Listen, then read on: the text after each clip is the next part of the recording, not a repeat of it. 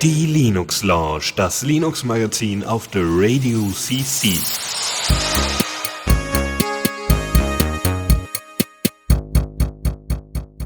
Nächsten Sinn. Ja, Ja. super. Hallo Michael, schön, dass du auch mit dabei bist. Ja, wie das immer so ist, ne, wenn man zu viel, zu viel integriert hat im, in, äh, in seiner Software, dann äh, zu viele Features hat, dann kann das manchmal so ein bisschen äh, problematisch werden. Herzlich willkommen zu Linux Lounge. Schönen guten Tag, äh, wieder an einem Sonntag. Wir haben heute großartige Themen mit dabei. Ähm, äh, einmal Michael, den ihr gerade schon gehört habt, Hallo. und einmal Chris. Jawohl, ich bin auch da. Äh, Chris, welche Themen hast du denn für uns heute mitgebracht? Ich habe für euch mitgebracht, äh, unter anderem wie jeden Monat äh, die neuesten Neuigkeiten von meinem Lieblingsprojekt Valoran. Ähm, und zudem habe ich auch noch etwas mitgebracht äh, zu einem anderen techni spieltechnischen Thema, und zwar äh, etwas für die Tabletop-Liebhaber unter euch. Und äh, ich stelle diese Sendung auch das Kommando der Woche. Wunderbar. Und du, Michael? Bei mir gibt's mal wieder ein bisschen Neuigkeiten aus der Entwicklerecke oder über Rust im Kernel, was sich alle, glaube ich, sehr spannend finden, die das bisschen verfolgen. Ähm, und ich bin dafür, dass wir für die nächste Sendung eine A Cappella-Version von unserem Intro einüben.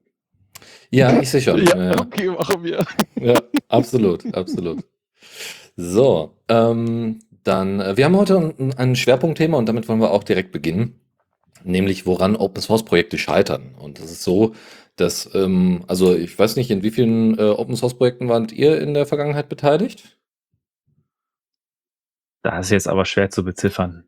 Was ist mit Beteiligung? Ein Issue, Genau. ein einzelner Also- Pull Request, ne? Sagen wir mal mindestens drei Issues. Keine Ahnung. Boah, das ist aber mir auch schon eine ganze Weile her. Tatsächlich bin ich momentan nicht so aktiv. naja, okay, aber ihr habt auf jeden Fall Vorerfahrung.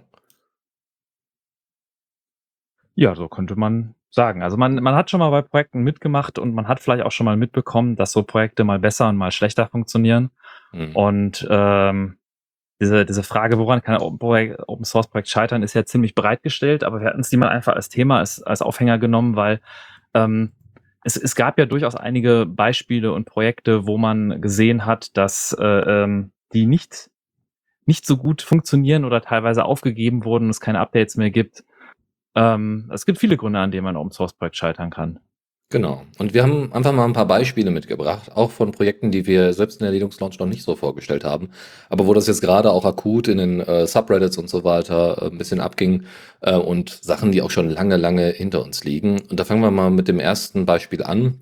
Woran scheitern Open Source Projekte? Ja, ganz simpel an den entsprechenden fehlenden Maintainern. Ähm, also Leute, die das nicht mehr weiter betreiben wollen, Leute, die keine Zeit mehr dafür haben, Leute, die da nicht mehr so viel Liebe reinstecken ähm, und einfach sich nicht großartig gekümmert haben, wie sie in Zukunft dieses Projekt irgendwie weiter betrieben haben, sehen wollen, ähm, sondern einfach, weiß nicht, ihren Code auf GitHub dumpen und ja, also, ne, oder das eine Weile lang sehr aktiv betreut haben und dann aber das Interesse verloren haben, was ja auch vollkommen legitim ist. Und wir haben dann ähm, Beispiel nämlich von äh, Chavaretto. Äh, Chavaretto ist ein, ähm, ein Interface für, also wo ihr selber eure Bilder hochladen könnt äh, und anderen Leuten, ähm, also so ein bisschen so ein selbst gebasteltes Flickr könnte man fast sagen, ähm, wo ihr selber äh, Alben erstellen könnt und Metadaten hinzufügen könnt und und und. Ähm, und äh, ja, also es ist auf jeden Fall, das ist Chavaretto Free, muss man dazu sagen. Es gibt inzwischen eine Paid-Version wohl. Und ähm, die Maintenance wird jetzt entsprechend gecuttet. Ja, also es gibt einen entsprechenden Issue dazu, wo dann drin steht, naja, Chavaretto Free wird eben dieses Jahr, äh, und das ist vier Tage her, wird dieses Jahr ähm, am Ende sein. Und ähm, ja, äh, the, the spirit of open source is not to have one team, one company working in everything, but all users involved. So, und das hat eben nicht so unbedingt funktioniert. Also es gab nicht genügend Contributions von anderen Leuten, nicht genügend Kollaboration. Und das ist der Grund, warum äh, Rodbear, der, der äh, eigentliche Maintainer, das nicht mehr weiter betrieben hat. Also dann gab es da natürlich auch so ein bisschen Kritik so von wegen, hey, ich hätte gerne weiter, äh, weiter mitgemacht und so, ne? aber das ist halt primär dazu äh, gedacht, äh, also pr primär das Problem gewesen, dass nicht genügend Leute dahinterher waren. Ja, und äh, viele, äh, also ähm, Red Bear hat, äh, Rod Bear hat zu großen Teilen das in seiner Freizeit gemacht. Das ist einmal so ein Ding. Ich glaube, das ist einer dieser Aspekte, die vielleicht vielen Nutzern von Open Source, das hat man nicht so vor Augen, weil ähm, die Software halt sich nicht anders, großartig anders anfühlt als andere Software, die von, hinter der eine ganze Firma steht. Aber es gibt viele Projekte, die hängen tatsächlich an so einzelnen Maintainern. Ähm, einzelne Leute, die da viel Herzensblut reinstecken in ihrer Freizeit und äh, dadurch quasi, wenn diese nicht mehr können oder wollen, aus welchen Gründen auch immer, dass plötzlich das ganze Projekt gefährdet, obwohl es vielleicht auch mehrere externe Contributor gibt. Ähm, ich, ein Beispiel, was ich auch mir da eingefallen ist, man, es gab zum Beispiel damals äh, das Problem mit Heartbleed bei OpenSSL, der eine oder andere wird sich vielleicht erinnern, das war eine kritische Sicherheitslücke in der OpenSSL Library, die quasi fast Standard war, also fast in allen möglichen Software-Stacks eingesetzt wurde für Krypto. Und da war eine kritische Sicherheitslücke drin und dann haben alle gesagt, oh, wie konnte nur sowas passieren? Es war furchtbar schlimm und den meisten war irgendwie nicht bewusst, dass diese super zentrale Library fast ausschließlich von einer Person wirklich am Leben gehalten wird, also vom Theode, Theoderat. Ich habe den Namen jetzt richtig ausgesprochen. Und ähm, da ist halt, äh, es gab sehr viele Leute, die contributed haben. Es gab auch Leute, die haben am Krypto-Sachen gemacht, aber es ist letztendlich äh, war es immer noch ein Maintainer, der das quasi ehrenamtlich hauptsächlich betreut hat. Und ähm, wenn da, wenn da die Kapazität nicht ausreicht oder der Maintainer wegfällt, dann führt das zu Problemen. Ja, man hat das ja auch bei, ähm, also üblicherweise von größeren Communities oder größeren äh, Projekten kenne ich das ja so, die haben meistens ja dann irgendwie so eine Art Core-Maintainer-Team, ähm, die hoffentlich aus mehreren Leuten besteht äh, und dann eben halt die Contributor äh, als Developer, die so von außen dahin kommen, die also nicht voll aktiv in dem Projekt dabei sind, aber ab und zu mal was beitragen, sei es Issues, sei es Feature Requests, sei es tatsächlich Code. Ähm, und man muss sich halt, wie du schon sagst, ganz klar machen, wenn so ein Core-Team nur eine Person ist, dann hängt dieses Projekt zu jedem Zeitpunkt an einem seidenen Faden. Das ist einfach so. Weil es ist nur diese eine Person. Und selbst wenn sich das äh, stärker begrenzt, also man nur klei äh, ein kleine, kleines Team von Maintainern ist, äh, klar kann man da auch Review-Prozesse und so weiter mit reinbringen. Ähm, aber was auch äh, durchaus ein Problem ist, sind entsprechende Audits. Also dafür braucht man ja auch entsprechende Ressourcen, nicht nur personelle Ressourcen, sondern vielleicht auch mal finanzielle, um ein externes Team drüber laufen zu lassen, die sich das genauer angucken. Und äh, damit solche Fehler dann nicht unbedingt auftauchen. Man hofft natürlich, dass äh, durch den Open Source Gedanken da genügend Leute drauf gucken, aber darauf alleine zu basieren, das hat sich einfach nicht, nicht also hat sich nicht gezeigt, dass das äh, immer eine gute Idee ist. Ne? Bei vielleicht übersichtlicheren Projekten eher. Da ist dann eher die, äh, eher die Frage, wie, wie groß ist der Impact? Und bei OpenSSL ist der Impact halt sehr, sehr groß gewesen. Mhm. Gut, ich würde ein weiteres Beispiel mal aufgreifen, nämlich einen Mangel an NutzerInnen. Also es ist tatsächlich gar nicht so, ähm, also gar nicht so weit weg. Also wenn quasi ein Projekt einfach an, an Interesse verloren hat, dann führt das natürlich auch äh, zwangsläufig dazu, dass auch die Maintainer weglaufen. Aber sagen wir mal so, selbst wenn es viele Core-Maintainer gibt, ähm, aber einfach wenige Leute, die es nutzen, gibt's halt auch nicht unbedingt das Feedback. Ja, dann bauen nämlich die, die Maintainer so äh, unter sich quasi das Ding irgendwie aus. Ähm, und das äh, geht vielleicht auch an einigen äh, Zielen und Ideen, die vielleicht auch aus der Community rauskommen, vielleicht vorbei. Also äh, hat nicht mehr so einen großen Nutzen ähm, und äh, verliert damit auch einfach grundsätzlich an Attraktivität. Ne? Also je weniger Nutzer, desto weniger gibt's auch Verbreitung. Ne? Also wenn ich, also wenn wir jetzt zum Beispiel hier über Software beraten, die wir nutzen oder die wir irgendwie verbreitungswürdig finden, das macht ja schon was. Aber dafür müssen es auch Leute nutzen und muss es auch bekannt sein weiß nicht, ob der Vergleich ein bisschen weit hergeholt ist, aber andererseits es ist halt auch also ich glaube, dass der ein oder andere durchaus gerne programmiert, weil es ihm Spaß macht, weil es ein stark kreativer Prozess ist, weil er sich freut, irgendwas zu schaffen. Und äh, ich würde das durchaus Vergleiche dabei ziehen beim Kunstschaffen.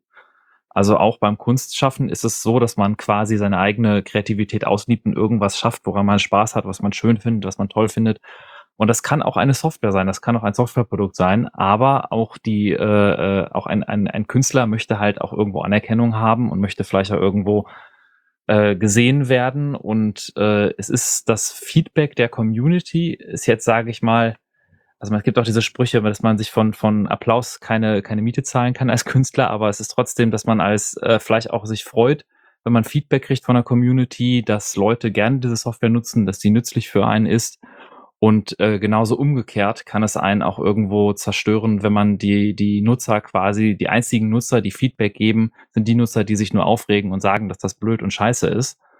Ähm, das ist halt auch nicht unbedingt dann vielleicht Mangel an Nutzer. Es gibt auch Software, die hat vielleicht genügend Nutzer, aber die meisten Nutzer kritisieren das in allen Form und Farben und keiner ist bereit, selber was beizutragen. Und äh, das zieht natürlich einem auch ganz stark die Motivation raus, an so etwas weiterzuarbeiten. Absolut. Also bitte. Ja. Ähm, die, äh, was mir dazu noch eingefallen ist, gerade die ähm, Inspiration, wie du schon sagtest, auch zu haben und so weiter, durch, dadurch, dass Leute einen ja anfeuern sozusagen. Das ist ja auch ist ja auch ein Thema, dass ähm, man für Kreativität, ne, du hast schon, wie ich finde, sehr richtig gesagt, Entwicklung ist auch ein kreativer Prozess. Und kreative Prozesse brauchen einen gewissen, ein gewisses Mindset, einen gewissen State of Mind eigentlich, also einen gewissen Gemütszustand. Und ähm, ich denke, jeder, der mal versucht hat, in irgendeiner Form ähm, etwas zu erschaffen, sei es Fiction, sei es äh, bildende Kunst, sei es Musik, sei es äh, eben halt Programmierung, ähm, mit einer Idee alleine kommst du nicht weit, sondern du brauchst auch irgendwie ähm, Zeit und, und ähm, auch einen gewissen, ein gewisses Wohlbefinden, um eben kreativ sein zu können. Und äh, ich glaube, dass nämlich das nämlich ein ganz zentraler Punkt ist, dass die Maintainer von solchen Projekten, ähm, dass, dass äh, NutzerInnen da ganz zentral dazu beitragen können, dass so ein Projekt weiterlebt, indem sie zur Motivation des Entwicklers, der Entwicklerin beitragen. Und ähm, ich glaube, das ist etwas, was man, glaube ich, aus der Programmieren ist auch Kunst äh, Aussage ganz stark lernen kann.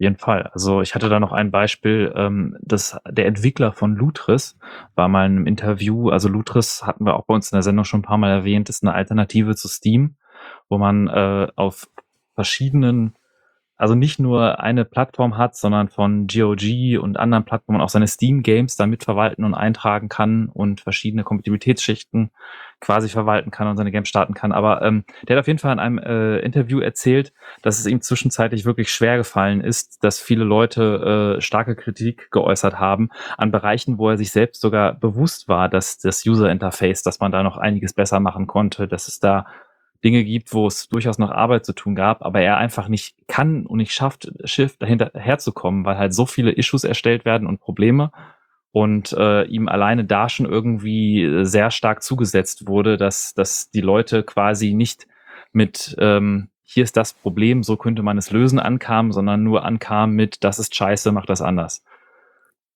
Ja, ist, ähm, also PeerTube ist jetzt nicht gerade das Paradebeispiel, wo es jetzt scheitert, aber wir haben jetzt ich, äh, noch ein, ein Beispiel, da, ähm, wo äh, PeerTube Social jetzt aufgegeben hat. Ähm, die haben äh, gesagt, so es wird nicht mehr großartig weiter betreut, genutzt, es werden nicht Sachen weiter hochgeladen und deswegen haben wir uns als Admin-Team jetzt dagegen entschieden, ähm, das weiter zu betreiben. Wohlgemerkt, das ist nur eine Instanz, das ist kein Software, das Softwareprojekt Peer, äh, PeerTube existiert weiterhin, ist aber durchaus ähm, wichtig, wenn so wichtige Instanzen wie PeerTube Social und weitere ähm, quasi nicht weiter genutzt werden. Das nur noch mal als äh, entsprechendes Beispiel. Was wir noch haben, ist so ähm, zum Beispiel eine, eine Führung eines Projektes, also Maintainer-Zirkel oder eine Organisation, die das Ganze äh, betreibt, ähm, die ihre Pläne zum Beispiel nicht gut erklärt, beziehungsweise sehr, sehr verwirrende und teilweise nicht nachvollziehbare Entscheidungen trifft, die bei der Community auf gar nicht so äh, positives Feedback stoßen. Da haben wir das Paradebeispiel jetzt in letzter Zeit gehabt, Audacity, ähm, das Muse Project hat Audacity übernommen ähm, und da hatte man sich jetzt gedacht, ach cool, vielleicht ein neues Interface, vielleicht ein paar neue Features, da ist ja auch dann mehr Man- und Woman-Power hinter, da kann vielleicht ein bisschen was passieren. Muss man sagen, ähm, das hat sich äh, ja in dem Sinne bestätigt, äh, dass da was passiert ist, aber nicht unbedingt was Positives. Ähm, einmal wurde, gab es da Versuche, Telemetrie ein, einzubauen man hat dann immer weiter ähm, versucht, da zurückzugehen. Also erstmal hat man irgendwie überlegt, okay, mehr Telemetrie einzubauen, dann weniger. Das wurde teilweise sehr, sehr schlecht kommuniziert, wie weit das denn gehen soll. Leute haben auch grundsätzlich, dass Telemetrie überhaupt eingebaut werden soll, schon kritisiert. Man muss sagen, dass das bei einigen Projekten relativ verbreitet ist. Ähm, ja, also auch in Firefox gibt es Telemetrie. Auch das kann man ausstellen, aber ne, das hätte man bei Audacity auch machen können. Das sind aber alles so Aspekte, die man da diesbezüglich berücksichtigen muss und die ähm, wo, wo quasi Muse, äh, das Muse Project ähm, da, äh, wie soll man sagen, auf, auf, auf viel Gegenwind gestoßen ist. Und dann haben sie nochmal äh, Lizenz, entsprechende neue Lizenzpläne veröffentlicht. Es gab so was ähnliches bei wie heißt er noch, Elasticsearch, ja, also wo, wo sie die negativen Aspekte von äh, Cloud-Suche, die sie da entsprechend, also ne, so AWS und so weiter, die es dann mitgenutzt haben, Elasticsearch, so ein bisschen eindämmen wollten und das ganz schön nach hinten losgegangen ist, äh, weil das natürlich viele Sachen begrenzt hat und ähm, sofort sofort, also teilweise Forks hervorgerufen hat. Ähm, und das war bei Audacity ganz ähnlich, obwohl es da auch ziemlich unangenehme Forks gab. Das kann man mal so ganz klar sagen. Mir bei dem Thema einfällt, ist ja auch, ähm, da, da hast du mich gerade so ein bisschen in meinem äh, als Datenschützer getriggert, wo du dann sagtest, ja, da wurde halt schlecht kommuniziert dann wollten sie Telemetrie einbauen. Was, was mir da einfällt, ist nämlich, naja, hätten sie, hätte sich das Team zum Beispiel mal mit äh, guten Standardwerken, wie zum Beispiel mit der Datenschutzgrundverordnung der EU auseinandergesetzt, dann hätten sie da vielleicht sich vorher mal Gedanken darüber gemacht, was für Daten wollen wir da erheben, aus welchen Gründen wollen wir die erheben und wie können wir unsere Nutzerinnenschaft möglichst ausreichend über diese Pläne informieren und ihnen an die Werkzeuge in der Hand geben, zum Beispiel dann auch die Telemetrie wieder abzuschalten und so weiter. Das ist nämlich ein Punkt, der mich an vielen Open Source Projekten, die Telemetrie, finde ich, auch aus guten Gründen teilweise verwenden, ähm, stört, ist, dass sie A, dann nicht sagen, weshalb sie das tun, außer, ja, wir wollen unseren Service verbessern. Das geht ein bisschen detaillierter, meine lieben Damen und Herren. Ähm, und zweitens, ähm, dass sie nicht sagen äh, oder schlecht dokumentieren, dass es diese Optionen überhaupt gibt und wie man die wieder ausschaltet. Also dass Telemetrie überhaupt existiert und wie man sie wieder ausschaltet. Das ist in vielen Projekten schlecht dokumentiert. Man kann manchmal sich denken, dass es on purpose ist, weil natürlich werden viele Leute, die vor allen Dingen in der Open Source Community sind, viele sehr privacy aware äh, NutzerInnen unterwegs und die werden natürlich solche Optionen, wenn sie die dann finden, ausschalten. Ähm, ja, aber ich finde, das ist ein Risiko, mit dem man dann leben können muss als Entwicklerin. Und ähm, dass man da auch einfach dann sagen muss, ja gut, ähm, aber wenigstens haben wir quasi alles uns, alles in unserer Macht Stehende getan, um die Nutzerinnenschaft zu informieren und eben halt dafür zu sorgen, dass äh, sie vielleicht auch erkennen, warum es wertvoll für uns ist, diese Daten zu erhalten, warum sie die Telemetrie vielleicht nicht ausschalten sollten finde, das, das kann auch nur jemand, der Datenschutzbeauftragter ist, sagen, dass man sich nach einem guten Standardwerk richten sollte und dann die Datenschutzgrundverordnung der EU als Beispiel annimmt. Aber nein, du hast, äh, du hast vollkommen recht, dass es, äh, wie du gesagt hast, dass es da gute Gründe für gibt, auch solche Daten vielleicht zu erheben und die helfen kann. Und wenn man dann vernünftig kommuniziert und sich da auch wirklich an das geltende Recht vernünftig hält, die Akzeptanz der Leute auch deutlich besser ist, als wenn man das so macht, wie leider das bei Outer City im Moment gelaufen ist. Genau. Ein weiterer Aspekt, ähm, den ich mal kurz vorziehe, das ist äh, äh, problematische Kommunikation. Es gibt das äh, Linux Audio Project, ähm, wo wohl mehrere äh, Software drunter steht. Und es gibt ähm, ein, äh, ein Projekt, das nennt sich NSM. Dieses ähm, Projekt, also genau, dieses äh, Non-Session Manager heißt es. Ähm, das ist elementarer Bestandteil daran. Da werde ich jetzt erstmal nicht, nicht großartig drauf eingehen. Es geht eher darum, dass es da wohl ähm, allein, also ne, der Maintainer betreibt das schön weiter und so weiter. Und es gab halt Leute in der Community, die da ähm, gesagt haben, ja, wir hätten gerne das und das Feature und das sollte implementiert werden und so weiter und das soll da reinkommen. Und es gab halt keine gute Begründung äh, aus Sicht des Maintainers, der da diesen Blogbeitrag, den wir verlinken, äh, geschrieben hat. Gab halt keine gute Begründung, diese Features mit einzubauen. Und ähm, dann äh, wurde halt damit gedroht, äh, das Projekt zu forken und dann dieses Feature mit einzubauen. Der Gag ist so ein bisschen, dass diese drei Leute, die sich da, äh, die, die das, äh, die das hervorgebracht haben, also die das unbedingt forderten, selber aber nicht unbedingt codetechnisch daran mitwirken. Und der Gag ist auch so ein bisschen, es ist gar nicht so sehr, äh, man war gar, also der, der Maintainer war gar nicht so sehr dagegen, aber es gab halt keinen Merge-Request oder sowas. Es gab keinen, keinen Pull-Request. Ähm, es gab keinen Code, sondern es war so, ja, du solltest das mal machen, so eher so. Das wurde nicht, vielleicht nicht so oft offensichtlich gesagt, aber so, der Maintainer soll mal machen, ne, und ähm, alle äh, und unsere Wünsche da berücksichtigen. Und dann wurde auf einmal ein Fork erstellt, in dem aber nicht wirklich irgendwie was Neues entwickelt wird oder sowas. Und äh, wie gesagt, der Maintainer war nicht grundsätzlich dagegen, nur ne, hat gesagt, sein persönlicher Fokus liegt gerade auf was anderem und deswegen entwickelt er auch an anderen Sachen anstatt an diesem Feature. Ne. Das ist ja nicht einfach nur eine Beauftragung hier, kannst du das mal einbringen. Und es ist halt wirklich absolut also ne, da ist so viel schiefgelaufen, ja, also von, also kommunikationstechnisch und und und, ähm, dass es da jetzt tatsächlich diesen Fork gibt, ne, die dann auch explizit äh, das Akronym NSM weiterhin betrieben, also benut benutzt haben. Das heißt, es heißt nicht Non-Session Manager, sondern New Session Manager. Und ähm, ja, das äh, Problem ist, äh, dass äh, somit dann auch äh, die Namespaces in irgendwelchen Distros und so weiter besetzt worden sind. Und ich glaube, bei Debian gab es dann nochmal große Diskussionen, was das denn jetzt soll, ne? weil wenn das eine installiert ist, kann das andere nicht genutzt werden und solche Geschichten. Und ähm, die sind alle irgendwie Teil, also auch diese ganzen Personen sind irgendwie alle Teil vom, vom äh, von den Linux Audio Developers, äh, die in, auf dieser Mailinglist sind, ähm, die auch tatsächlich diese Mailinglist in der Hand haben, die die auch steuern können. Das heißt, Kommunikationskanäle, also auch offene und gut moderierte Kommunikationskanäle sind ganz wichtig. Gute Kommunikation ist ganz wichtig und ähm, es gibt immer Bad Actors, die äh, solche Projekte auch äh, in Grund und Boden forken oder reden können. Und das ist echt ein Problem. Ja, und deswegen sagt die Person auch, dass das Linux Audio Project äh, quasi tot ist, äh, weil äh, da quasi noch so ein paar Überbleibsel sind, die eigentlich mit einer, mit einer guten Zusammenarbeit und mit einem Open Source Gedanken wenig zu tun haben. Das wohlgemerkt ist nur die Ansicht dieser Person. Ähm, ihr könnt gerne den Blogbeitrag mal im Detail euch anschauen, den wir natürlich auch verlinken. Das sind natürlich Aspekte, die auch bei anderen Open Source Projekten immer wieder auftauchen. Aber es ist auch wichtig, dass wir nicht nur über die Probleme reden, sondern auch mal vielleicht ein paar Vorschläge für potenzielle Lösungsansätze. Michael, geben. genau, ja genau. Ein, einen Punkt hätte ich noch gerne angesprochen, ah, okay. ein letztes Ding, nämlich die fehlende Diversität. Äh, Barrierefreiheit beispielsweise und äh, sprachliche Zugänglichkeit zur Software wäre auch noch ein Punkt, woran Open Source Projekte scheitern können. Ähm, nämlich dem Aspekt, also Barrierefreiheit ist ein expliziter Part, ähm, der unter Linux oft äh, einfach nach hinten gepackt wird, auch bei Webseiten, die zum Beispiel erstellt werden und bei Open Source Projekten, die, die so, so halt Webanwendungen sind, sind so die Möglichkeiten über ARIA und andere Elemente, die halt HTML so bietet und, und CSS, ähm, werden nicht vollständig ausgeschöpft. Was daran liegt, dass die Leute selber keine äh, äh, ähm, Screenreader verwenden und so. Und ähm, natürlich gibt's dann auch vielleicht ein, ein ne, weiß ich nicht, äh, bestimmtes Naming von, von Variablen und andere Sachen, die durchaus problematisch sind, die man sich vielleicht nicht so bewusst ist, was ja auch erstmal nicht, also ne, das ist nicht doll, aber das ist dann mal manchmal so.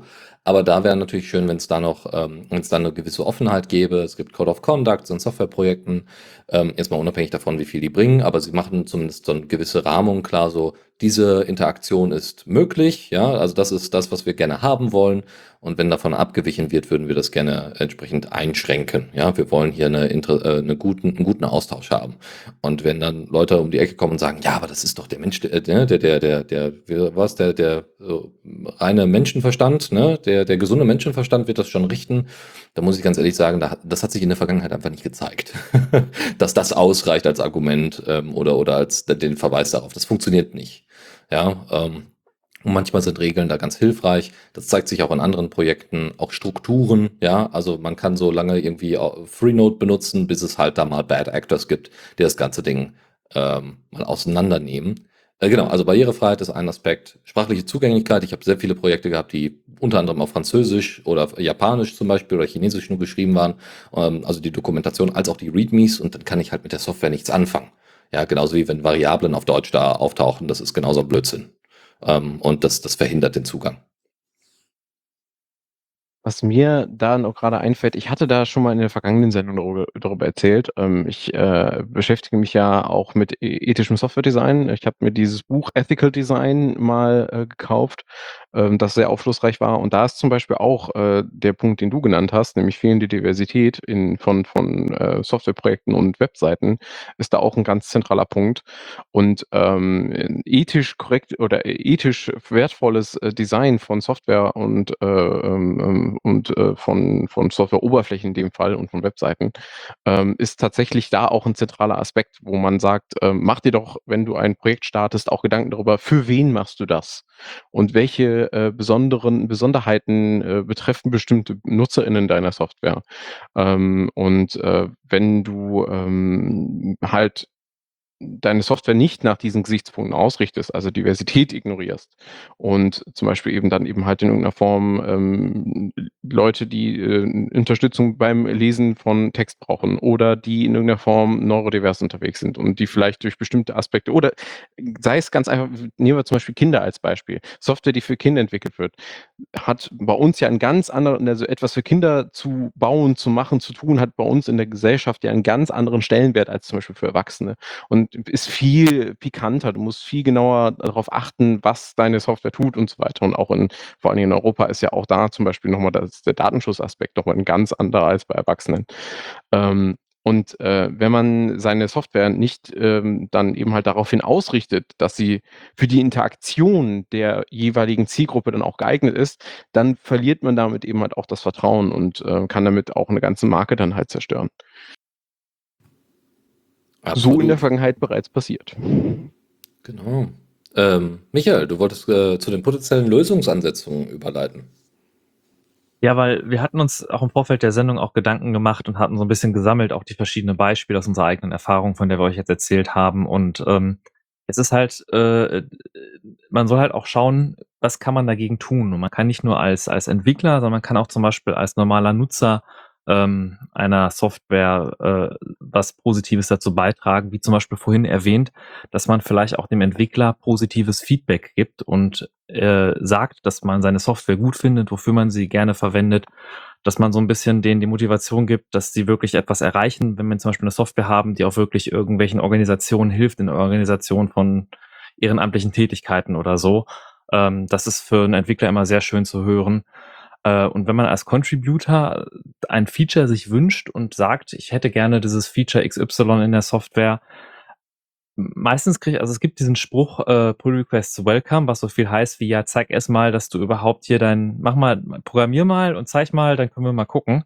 Ähm, das wird alles ein bisschen einfacher, ein bisschen reibungsfreier, wenn man seine Bereitschaft, einfach mitzuarbeiten, auch schon vorher irgendwie gezeigt hat. Dass man vielleicht sich in einem Projekt beteiligt und anfängt, in kleineren Schritten äh, mithilft, an der Doku zu arbeiten, an kleineren Sachen, dass man so ein bisschen zeigt, ja, ich habe mich mit dem Projekt beschäftigt, ich meine das ernst, ich würde gerne was dazu beitragen, dann ist die Bereitschaft auch mal so einen größeren Pull-Request, den man dann da einreicht, äh, von dem Entwickler äh, sich anzugucken, durchaus höher. Und man äh, lernt auch vielleicht besser die Kommunikation, die Eigenheiten, wie der äh, Maintainer mit dem Projekt umgeht, wie er, was für Feedback er erwartet, was für Informationen er erwartet. Ähm, gleichzeitig als Entwickler, also als, als Maintainer eines Projektes, ist es ebenfalls wichtig, dass man aber auch ein bisschen Leuten traut. Das Problem, was wir vorhin angesprochen haben, dass es nur einen einzelnen Entwickler gibt, der da primär dran arbeitet. Es gibt bei einigen Projekten durchaus Leute, die sich viel beteiligen, die wirklich schon gezeigt haben, dass sie den Code verstehen und wirklich mit, mit guter Absicht versuchen, das Projekt voranzutreiben. Und da sollte ein Entwickler auch durchaus mal über seinen Schatten springen und sich trauen, in Anführungsstrichen die Macht abzugeben, zu teilen, dass man den auch anderen Leuten Commit-Rechten gibt. Weil es gibt auch durchaus Projekte, äh, ein Beispiel, was ich noch im Kopf hatte, war jetzt zum Beispiel Ethic Backup. Das war eine Backup-Software, die äh, sehr coole Features hatte, war von einem äh, Entwickler entwickelt, der leider dann aber aus privaten Gründen in seinem Leben viel zu tun hatte und nicht mehr weitermachen konnte. Und es stapelten sich die Pull-Requests und auch andere Entwickler, die da wirklich noch aktiv dran arbeiten wollten und dem blieb nichts anderes über, als dann Fork zu machen. Daraus ist dann Borg Backup entstanden tatsächlich. Also Borg Backup war früher mal Ethic und ähm, das ist dann vielleicht, wo man sagt, man muss gucken, dass man innerhalb der, der Kernentwickler, dass man dann nicht eine zu elitäre Kreis aufbaut, sondern dass man durchaus offen ist, anderen Leuten mit Zugriff auf sein Projekt zu geben, äh, dann ist auch die Wahrscheinlichkeit geringer, dass dieses Projekt stirbt, wenn es wirklich Leute gibt, die dann noch einschreiten können, die dann noch zumindest Pull-Requests bearbeiten können und ähm, genau. Und ein letzter, eine letzte Sache zum Beispiel auch noch als Maintainer eines Projektes, ähm, was ich auch bei manchmal gesehen habe, dass einzelne Projekte sich versuchen, gegen Prozesse von Distribution zu stellen, also weil vielleicht Distros oder Paketformate nicht gemocht werden und so. Und ich sage jetzt nicht, dass jeder sich damit beschäftigen soll, wie man äh, Depp-Pakete schreibt oder Flatpak schreibt oder sonst irgendwas. Aber man sollte offen dafür sein. Man sollte es annehmen, wenn Leute sich das wünschen und äh, versuchen, mit diesen Prozessen zu arbeiten, weil da steckt meistens sehr viel Erfahrung, sehr viel Jahre an schon, schon Betrieb drin und wie gesagt auch mit diesen Namenskonflikten in Debian oder so. Das, das spaltet Communities, das sorgt für diese Reibereien und wenn man da einfach ein bisschen offener für ist und mit den Leuten arbeitet und dann auch mal in den sauren Apfel beißt und vielleicht mit dem, wenn man jetzt ein Fork hat, dass man aber an den Namen nicht mitnimmt, sondern was eigenes macht, das gehört zur, zur guten Etikette, dann gibt's da auch weniger Reibung. Das wären so Sachen, die ich zum Beispiel mir da notiert habe für. Ja, was, was ich dazu noch ergänzen kann, ähm, ich habe ja äh, selber auch schon mal das ein oder andere Projekt angefangen, das sogar schon mal irgendwo von Leuten äh, Rezeption bekommen hatte. Und ähm, das ich dann aber auch wieder eingestellt habe, schlicht und ergreifend, weil dann ähm, ich mich um manche Probleme nicht kümmern konnte, dann doch oder ähm, dann doch die Motivation verloren habe und es dann andere gab, die dann gesagt haben, hm, ich schaue mir das nochmal von vorne an und mache das nochmal neu und äh, haben das dann gemacht. Und was ich dann gemacht habe, als ich dann meine alten Projekte archiviert habe, was ja auch übrigens schon ein Thema ist, viele Toto-Projekte werden ja gar nicht aufgeräumt. Also ähm, liebe Entwickler, wenn ihr euch schon dagegen was. entscheidet, etwas, etwas weiterzuführen, dann archiviert doch zum Beispiel auf GitHub oder auf GitLab eure Projekte und, und sagt, das hier ist nie, not continued. Ähm, sucht euch etwas anderes oder in Idealfall sogar noch, was ich äh, dann auch später noch gemacht habe. Man kann auch bei archivierten Projekten zum Beispiel noch die README zum Beispiel bearbeiten oder sowas ähm, dann weist doch äh, zum Beispiel darauf hin, dass es Forks gibt, dass Leute irgendetwas, ein neues Projekt angefangen haben, das das vielleicht sogar noch besser macht und wo man eigentlich ganz froh ist, dass es das gibt und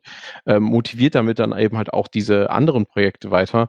Ähm, es kostet nicht viel Zeit. Also ich habe das dann mal mich dann an einem Nachmittag dann mal hingesetzt, habe dann gesagt, so jetzt räume ich den alten Kram mal auf und habe mich dann auch nochmal umgeguckt, was ist in so einem Umkreis passiert und ähm, damit kann man einfach auch noch mal ganz viel auch BenutzerInnen helfen, die nämlich dann über die Suchmaschine dann vielleicht auf so ein veraltetes Projekt stoßen, sich denken, sie ha- haben ihre Lösung gefunden, dann vielleicht mit ein bisschen Glück noch auf die Änderungshistorie schauen und sehen, das Projekt ist schon vier Jahre alt. Hm, okay, schade, vielleicht doch nicht. Muss ich jetzt doch nur weiter suchen? Und wenn da einfach schon ein Hinweis, so ein Disclaimer oben in der README steht und sagt, ey, hey, dieses Projekt ist discontinued, bitte suche dir was Neues, dann hilft das schon sehr, sehr vielen, die dann darüber stolpern. Ich als Beispiel tatsächlich von Pulse Audio gab es eine GUI. Ich meine es nicht PAVU Control, das wird noch entwickelt, soweit ich weiß, aber es gab so ein Control UI, äh, welche einfach nicht weiterentwickelt wurde und schon komplett deprecated war und die Webseite dazu sich immer noch so las, als ob das ein aktives Projekt ist und dass die, die, die Entwickler-Community dahinter und die Leute dahinter waren noch aktiv am Entwickeln und haben Dinge getan und einfach nicht diese Webseite mal geupdatet und gesagt, hey, nutzt das nicht mehr, weil es macht Probleme. Und dann als als jemand, der sich versucht, in Thema einzuarbeiten, stößt man auf dieses Tool, versucht damit zu arbeiten, stellt fest, dass es mit dem anderen modernen Stack komplett bricht und alles kaputt macht und dann irgendwie sehr frustriert ist, weil man nicht realisiert hat, dass das Projekt eventuell schon längst äh, deprecated ist und nicht mehr weiterentwickelt wird, weil man das vielleicht nicht unbedingt dem sofort ansieht. Also dieser Bitte kann ich nur, nur Nachdruck verleihen, dass man äh, es, es finde ich schön wäre, wenn sich etablieren würde, dass wenn man merkt, dass ein Projekt, okay, es gibt eben Leute, die machen es, haben einen Fork, es läuft besser oder ich habe keine Zeit mehr dafür, eine Notiz in die README, die einfach einem jemand, der darauf stößt, sagt, das Projekt ist nicht mehr aktiv entwickelt. Andere Aspekte wären noch, äh, dass auch die Ent- Entscheidungsstrukturen entsprechend vorbereitet sein müssen. Ähm, Also äh, irgendwie einmal die Projektstruktur im Idealfall transparent ist. Ähm, Das wäre ganz toll. Äh, Das ist nicht immer so einfach, klar, weil sich das auch schnell ändern kann und so. Und klar, wenn man so einen deprecated Block hat, dann ist das natürlich auch nicht so toll. Aber ne, also grundsätzlich Kommunikation und irgendwie Transparenz wäre da ganz gut.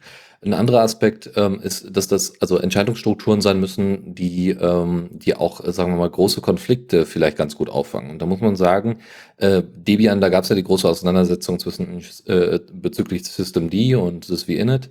Und ähm, ja, da gab es dann auch Abspaltungen wie Devuan und so weiter, alles gut.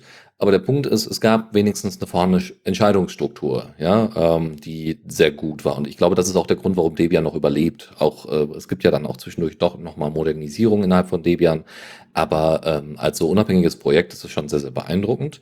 Und ähm, nicht nur die Entscheidungsstrukturen müssen entsprechend sein, sondern auch der Layer darunter. Also Entscheidungsstrukturen können ja auch innerhalb einer Firma ablaufen, wenn das ein firmenbezogenes Open Source Projekt ist. Ist halt auch nicht so, ne, muss man halt berücksichtigen, dass da natürlich die Interessen immer unterschiedlicher sind, wie wir bei Elasticsearch auch gesehen haben. Ähm, im, bei vielen Open Source Projekten, gerade die irgendwie einen hohen Mehrwert für einen Großteil von, von Personen haben, die vielleicht teilweise sogar nicht wissen, dass sie die Software verwenden, Elasticsearch, naja, gut, aber es gäbe noch, noch viele, viele andere, ja, Video, Videocall, äh, ähm, also hier Jitsi und Co. Äh, da wäre zum Beispiel gut, wenn da drunter eine entsprechende Non-Profit-Organisation ist, die das Ganze trägt. Ja, eine Stiftung oder sonstiges oder ein Verein, so dass man weiß, okay, es gibt da eine Struktur, da gibt es auch regelmäßig Wahlen äh, von entsprechenden Vorstandsmitgliedern und da gibt es dann vielleicht auch mal die Info, okay, wir haben einfach keine Leute, aber wir haben so gewisse Zuständigkeiten. Das ist manchmal ganz hilfreich, auch was zum Beispiel Kommunikation angeht. Und grundsätzlich offene Kommunikationskanäle sind ganz wichtig. Es gibt ähm, das Projekt SDAPS, was ich euch mal vorgestellt habe, das ist äh, ähm, über LaTeX generierte, äh, automatisierte automatisiertes Auswerten von Fragebögen. Ähm, ziemlich cool, also wirklich Papierfragebögen. Ähm, und da ist es so, wir haben halt einen Maintainer ne, und ähm, der war zum Beispiel einmal sehr, sehr offen, was, was es irgendwie, was irgendwie da äh, ähm, ja, irgendwie Beteiligung anging. Man konnte Input geben. Der war selber auch noch äh, daran interessiert, dass das weiterläuft und so. Es gab einen, äh, es gibt entsprechend einen, einen Matrix bzw. IRC-Raum, in dem wir uns dann befinden und austauschen können. Und das sind alles so Aspekte, die da mit reinkommen. Ne? Die Webseite wurde mal neu gemacht, aber wir haben relativ schnell Berechtigungen bekommen und konnten dann da entsprechend helfen. Und das ist natürlich einfach toll, äh, wenn, wenn sowas dann stattfindet. Und wenn ihr wisst, dass ihr zu wenig Ressourcen innerhalb eures Open Source Projekts habt, also entweder ihr jetzt das Projekt nicht sterben lassen wollt, aber ihr halt merkt, so ist halt schwierig, dann macht's doch vielleicht so ein bisschen wie Alex Cute, die, äh, also das sind die Leute von Alex.de und Razer Cute, die sich zusammengefunden haben, um dann gemeinschaftlich, weil sie dasselbe Ziel verfolgen, nämlich einen sehr, sehr schlanken Desktop anzubieten, gerade für schwächere Rechner, ähm, äh, sich dann darauf auf die Technik geeinigt haben ähm, und entsprechend gemerged sind. Und somit konnte dann, konnten dann deutlich mehr Maintainer gemeinschaftlich ihr, ihr Engagement um, äh, umsetzen. Und Kommunikation hatten wir schon oft drüber gesprochen. Wenn ihr eine gewisse Größe erreicht habt, ähm, ist natürlich, ne, dann ist es nicht mehr so, so problematisch, dass irgendwie Open Source Projekte scheitern, aber zumindest, dass es vielleicht abnehmen könnte. Und da ist immer gut, solche Aspekte äh, zu, zu nutzen wie This Week in Matrix oder This Week in GNOME, also dass man regelmäßige Blogbeiträge veröffentlicht oder This Week in Valoran, weil das einfach ne, den aktuellen Cycle so ein bisschen antreibt und auch äh, andere, also anderen MaintainerInnen und, und Contributern und so weiter ähm, eine gewisse Transparenz gibt. Ja, das ist durchaus Aufwand, aber auch das kann man an vielen Stellen automatisieren. Das kann man sich bei Matrix und bei GNOME gerne mal abgucken. Alles klar. Habt ihr beide noch was zu dem Thema? Nein. Meinetwegen können wir weiter. Auf Wunderbar. ins nächste. Auf in, unser, in unsere erste Rubrik. Neues aus dem Repo. So, äh, da fange ich dann mal direkt an mit Organic Maps for Android. Das ist ähm, ein Kartentool, äh, Karten-App ähm, als Alternative zu Osmond beispielsweise. Und da gibt es bisher nur Release-Candidates, die halt im F-Droid auch schon existent sind. Das Schöne ist, dass es einen krassen Fokus auf äh, Privacy gibt und auch auf äh, Offline-Maps, die man nutzen kann. Äh, Cycling-Routen, also ihr könnt äh, äh, Wander, äh, auch, auch so, so, so Wanderrouten könnt ihr nutzen. Ähm, es werden entsprechend, also relativ wenige, aber sehr gut ausgewählte äh, OSM-basierte Karten angezeigt, die ihr nutzen könnt. Ähm, ne? Also vor allem eben für, für Laufen und Radfahren. Dafür ist OSM ja grundsätzlich gut geeignet, weil die Details da sehr hoch sind im Gegensatz zu äh, Google Maps. Und für Car-Navigation, also für Autonavigation ist das natürlich auch gedacht. Ähm, ihr könnt auch offline entsprechend suchen und euch entsprechende Bookmarks setzen. Und wenn ihr wollt, gibt es auch einen Dark Mode. Es gibt noch ein paar andere Features, aber das ist so das grobe Ganze. Ähm, und ich bin ein bisschen überrascht. Es funktioniert tatsächlich ziemlich gut und, und lässt sich auch gut, gut, also letztlich gut benutzen. Ähm, und wäre tatsächlich was für Leute, die mit Osmond äh, stark äh, überfordert sind, weil das so viele Möglichkeiten bietet. Vielleicht Leute, die äh, Komoot nutzen, ja, das ist eine andere proprietäre App, die aber OSM-Daten benutzt. Vielleicht ist das äh, für einige Komoot-Nutzer eine Alternative. Ja, da wollte ich noch äh, kurz einhaken und dazu sagen, ich benutze jetzt seit einiger Zeit auch Organic Maps ähm, und äh, muss sagen, ja, absolut. Also es ist, äh, OSM End ist eine super mächtige App ähm, und hat sehr viele Features und die allermeisten davon benutzt du in deinem Everyday Life halt überhaupt nicht. Und Organic Maps hat einen guten Zwischenweg gefunden mit möglichst wenig Einstellungen, möglichst möglichst wenig, aber dafür sinnvollen Einstellungsmöglichkeiten äh, mit einem sehr aufgeräumten grafischen Oberfläche und wie ich finde auch mit einem sehr gut fokussierten Darstellung der Karte. Also Organic Maps hat ja, es macht ja vor allen Dingen auch deshalb äh, Werbung für sich, weil sie sagen, ja, wir sind eben halt in so Humanitarian Map mäßig unterwegs. Wir versuchen immer die Sachen zu highlighten, die für dich in der direkten Umgebung auch wichtig und äh, sinnvoll sind. Und ich finde, das ist denen super gut gelungen und ich benutze diese App sehr, sehr gerne, vor allen Dingen auch, weil sie ihren Kartenaufbau sehr viel schneller hinbekommt als OSM, OSM End. Ähm, das ist auch ein sehr wichtiges Thema gewesen. Wir hatten bei der Foster G auch schon drüber gesprochen, hier bei der, bei der TU Dortmund, bei der studentischen Arbeitsgemeinschaft. Und äh, auch da war die Begeisterung groß von den bisherigen Nutzenden und die haben alle gesagt, so, ja, also zumindest für, den, für jeden Tag ist auf jeden Fall Organic Maps eine sehr gute Alternative. Alles klar. Ich habe auch noch eine Android-App mitgebracht und zwar den Messenger Briar. und ich glaube, wir hatten Briar schon mal auf unserer Sendung vor einiger Zeit. Ähm, und jetzt die, die sie nicht kennen, fragen sich jetzt noch einen Messenger. Naja, Briar hat schon ein paar äh, durchaus ein Alleinstellungsmerkmale. Und zwar ist das ein Messenger, der nicht nur über das normale Internet funktioniert, sondern der hat auch noch einen Tor-Access mit eingebaut. Der kann also auch über, oder per Default Message der über Tor und ist halt wirklich komplett anonym. Und äh, der hat die Möglichkeit auch über Bluetooth und Wi-Fi zu funktionieren. Das heißt, selbst wenn das Internet komplett ausfällt, könnt ihr über Wi-Fi miteinander äh, kommunizieren. Das ist zum Beispiel auch gerade in, in Krisenregionen oder in wenn es jetzt zu politischen Demonstrationen kommt und irgendwie die Netze abgeschaltet werden, hat man da einen Messenger, der das wirklich erlaubt. Und der ist jetzt in Version 1.3 veröffentlicht worden, die jetzt auch solche Convenience-Features wie Profile mit Bildern und auch äh, Bildanhänge für Messages äh, ermöglicht. Und geplant ist auch, woran sie gerade arbeiten, ein echter Offline-Support. Insofern, dass man nicht nur sogar kein Bluetooth oder kein Wi-Fi braucht, sondern selbst mit USB-Sticks und SD-Karten Messages austauschen kann und kommunizieren kann ist auf jeden Fall eine, eine interessante Möglichkeit, auch die Kommunikation aufrechtzuerhalten, wenn andere klassische Netze das nicht mehr können. Apropos, ne, Dezentralisierung ist ja da ein großes Stichwort, was irgendwie Reliabilität angeht. Und da haben wir unter anderem das Projekt ForgeFed. Ähm, ForgeFed ähm, ist ein äh, Föderationsprotokoll, ein dezentrales Protokoll, was äh, gerade äh, Softwareprojekte näher zusammenbringen soll, also Bug Reports und Merge Requests und andere Notifications bezüglich äh, Projektmanagement und, und Softwaremanagement. Äh, bietet sich also an, wenn ihr irgendwie selber euer Open Source Projekt nutzt und ähm, soll eben den Austausch und die Information darüber vereinfachen. Ne? Also das heißt, dass ihr euch zum Beispiel die Issues nicht alle immer über äh, den GitHub RSS Feed abholen müsst, äh, müsst oder weil ihr euch da anmeldet oder sowas ähm, das ist tatsächlich ganz nett und es gibt eine Referenzimplementierung, die nennt sich Vervis.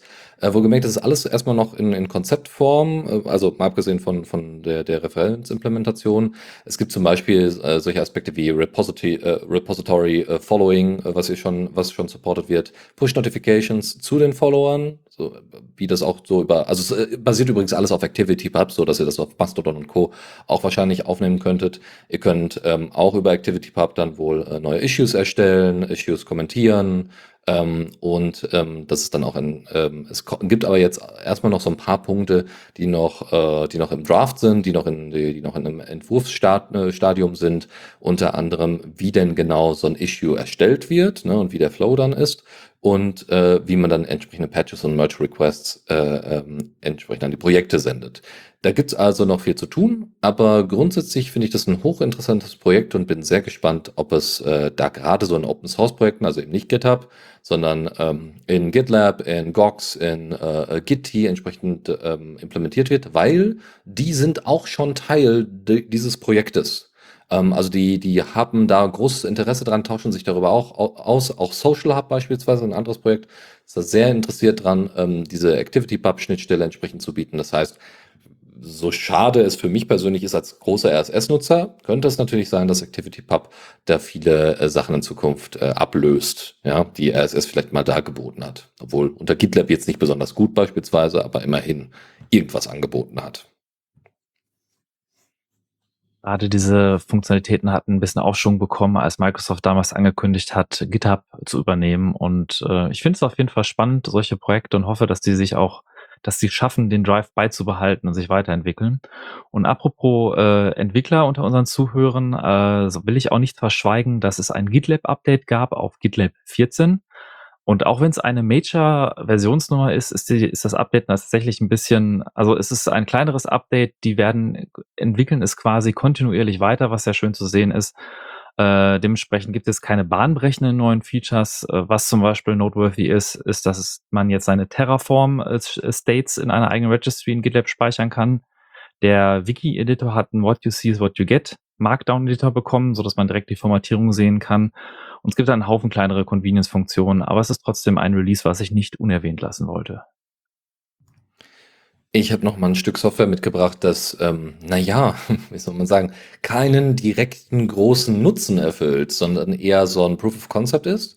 Das Projekt nennt sich Egregoria in der 0.4.4 Version und äh, ist eine Simulation von einer modernen Gesellschaft. Ähm, und zwar ist damit gemeint, dass man tatsächlich so Straßen und Häuser und so weiter sieht. Also es sieht so ein bisschen aus wie ein Spiel, ist es aber nicht, sondern es wird dort so ein bisschen wie Game of Life, ne? man primär Sachen benutzen, also äh, sehen kann, beobachten kann, das Ablaufen sehen kann. Ähm, sieht man dort äh, die entsprechenden Individuen, die alle ein eigenes äh, Gedankenmodell haben, so ein mentales Modell ähm, und dann entsprechend die, die äh, Wichtigkeit von bestimmten Aktionen dann äh, äh, umsetzen. Ja, und man das dann auch entsprechend sieht, wie Leute ins Auto steigen und solche Geschichten. Das ist ganz niedlich. Ich habe das jetzt einfach mal so reingebracht, weil das sind halt Projekte, die, naja, wie gesagt, vor allem so eine gewisse Faszination vielleicht auslösen und vielleicht auch selber mal aufgesetzt werden wollen, um, um, um mal zu schauen, vielleicht kann man diese Modelle auch entsprechend anpassen und so. Und ähm, ja, also ich finde es finde es ganz spannend und ich äh, hoffe, dass es da vielleicht auch einige Fans gibt, die das selber mal ausprobieren wollen. Eine ganz andere Sache, die ich hier noch mit drin habe, ist in der 041er Version erschienen. Das ist Setzer, das ist ein LaTeX-Editor äh, mit, GT, äh, mit, mit GTK-Basis, äh, auf GTK-Basis. Ähm, ist, hat einen Dark Mode, hat, äh, also sieht natürlich auf dem Gnome Desktop ganz toll aus. Ähm, man hat entsprechende ähm, gute Einteilung, was Content angeht. Also es kann automatisch entsprechend der LaTeX-Code generiert werden. Ähm, hat einen sehr, sehr guten PDF-Viewer ähm, und ist einfach sehr, sehr easy und einfach. Ja? Und wer jetzt irgendwie ein bisschen was Schlankeres braucht oder mit Latechilla nicht so, äh, nicht so warm geworden ist oder mit, wer ist nochmal Tech Studio oder so, der wird vielleicht bei Setzer fündig. Das könnt ihr über Flatpak installieren. Was ein bisschen witzig ist, ist, dass innerhalb des GitHub-Repos, was wohl das Main-Repo ist, keine Releases angegeben werden. Wiederum bei, ähm, beim Soft, äh, bei, bei GNOME Software, im, bei, also bei FlatHub, wo die ganzen Flatpaks hinterlegt werden, da schon. Und da ist die aktuelle Version 0.4.1 und die hatte ich mal kurz ausprobiert, das ist ganz nett. Also kann man sich auf jeden Fall mal angucken. Ich habe auch noch eine kleine Neuigkeit mitgebracht und zwar bezüglich Pipewire. Ist ja durchaus für uns ein relevantes Thema, da wir ja auch ähm, Wesentlichen von der Audiofunktionalität unserer äh, jeweiligen Linux-Distros abhängen. Ähm, und Pipewire ist in der Version 0.3.31 erschienen, schon vor einigen Wochen. Und ähm, diese Version hat nämlich massive äh, Verbesserungen beim Jack-Support mit sich gebracht und äh, soll da jetzt noch besser kompatibel sein. Und äh, zudem für Leute, die mit Bluetooth Probleme haben, könnte das relevant sein. Ähm, und zwar gibt es jetzt eine äh, zu Pipewire zugehörige Datenbank für äh, bereits angeschlossene Bluetooth-Hardware, die dafür zuständig sein soll, sich zu merken, welche Geräte-Features man einstellt. Scheinbar war es bisher wohl so der Fall, dass Pipewire da Standards äh, festgelegt hat und äh, hat diese Standards dann auf jedes Gerät, wenn, es, wenn man sich damit verbunden hat, immer wieder angewandt hat. Das mag aber nicht für jedes Gerät sinnvoll sein und dementsprechend gibt es jetzt eine äh, eine Ablage dafür, welches Gerät wie eingestellt wurde, um dann eben halt diese Einstellung direkt wieder zu laden, wenn das Gerät wieder verbunden wird. Äh, zudem gibt es weitere kleine Verbesserungen, wie zum Beispiel Crash-Fixes und äh, andere Geschichten. Wenn ihr euch da für die Details interessiert, schaut gerne den verlinkten Foronix-Artikel.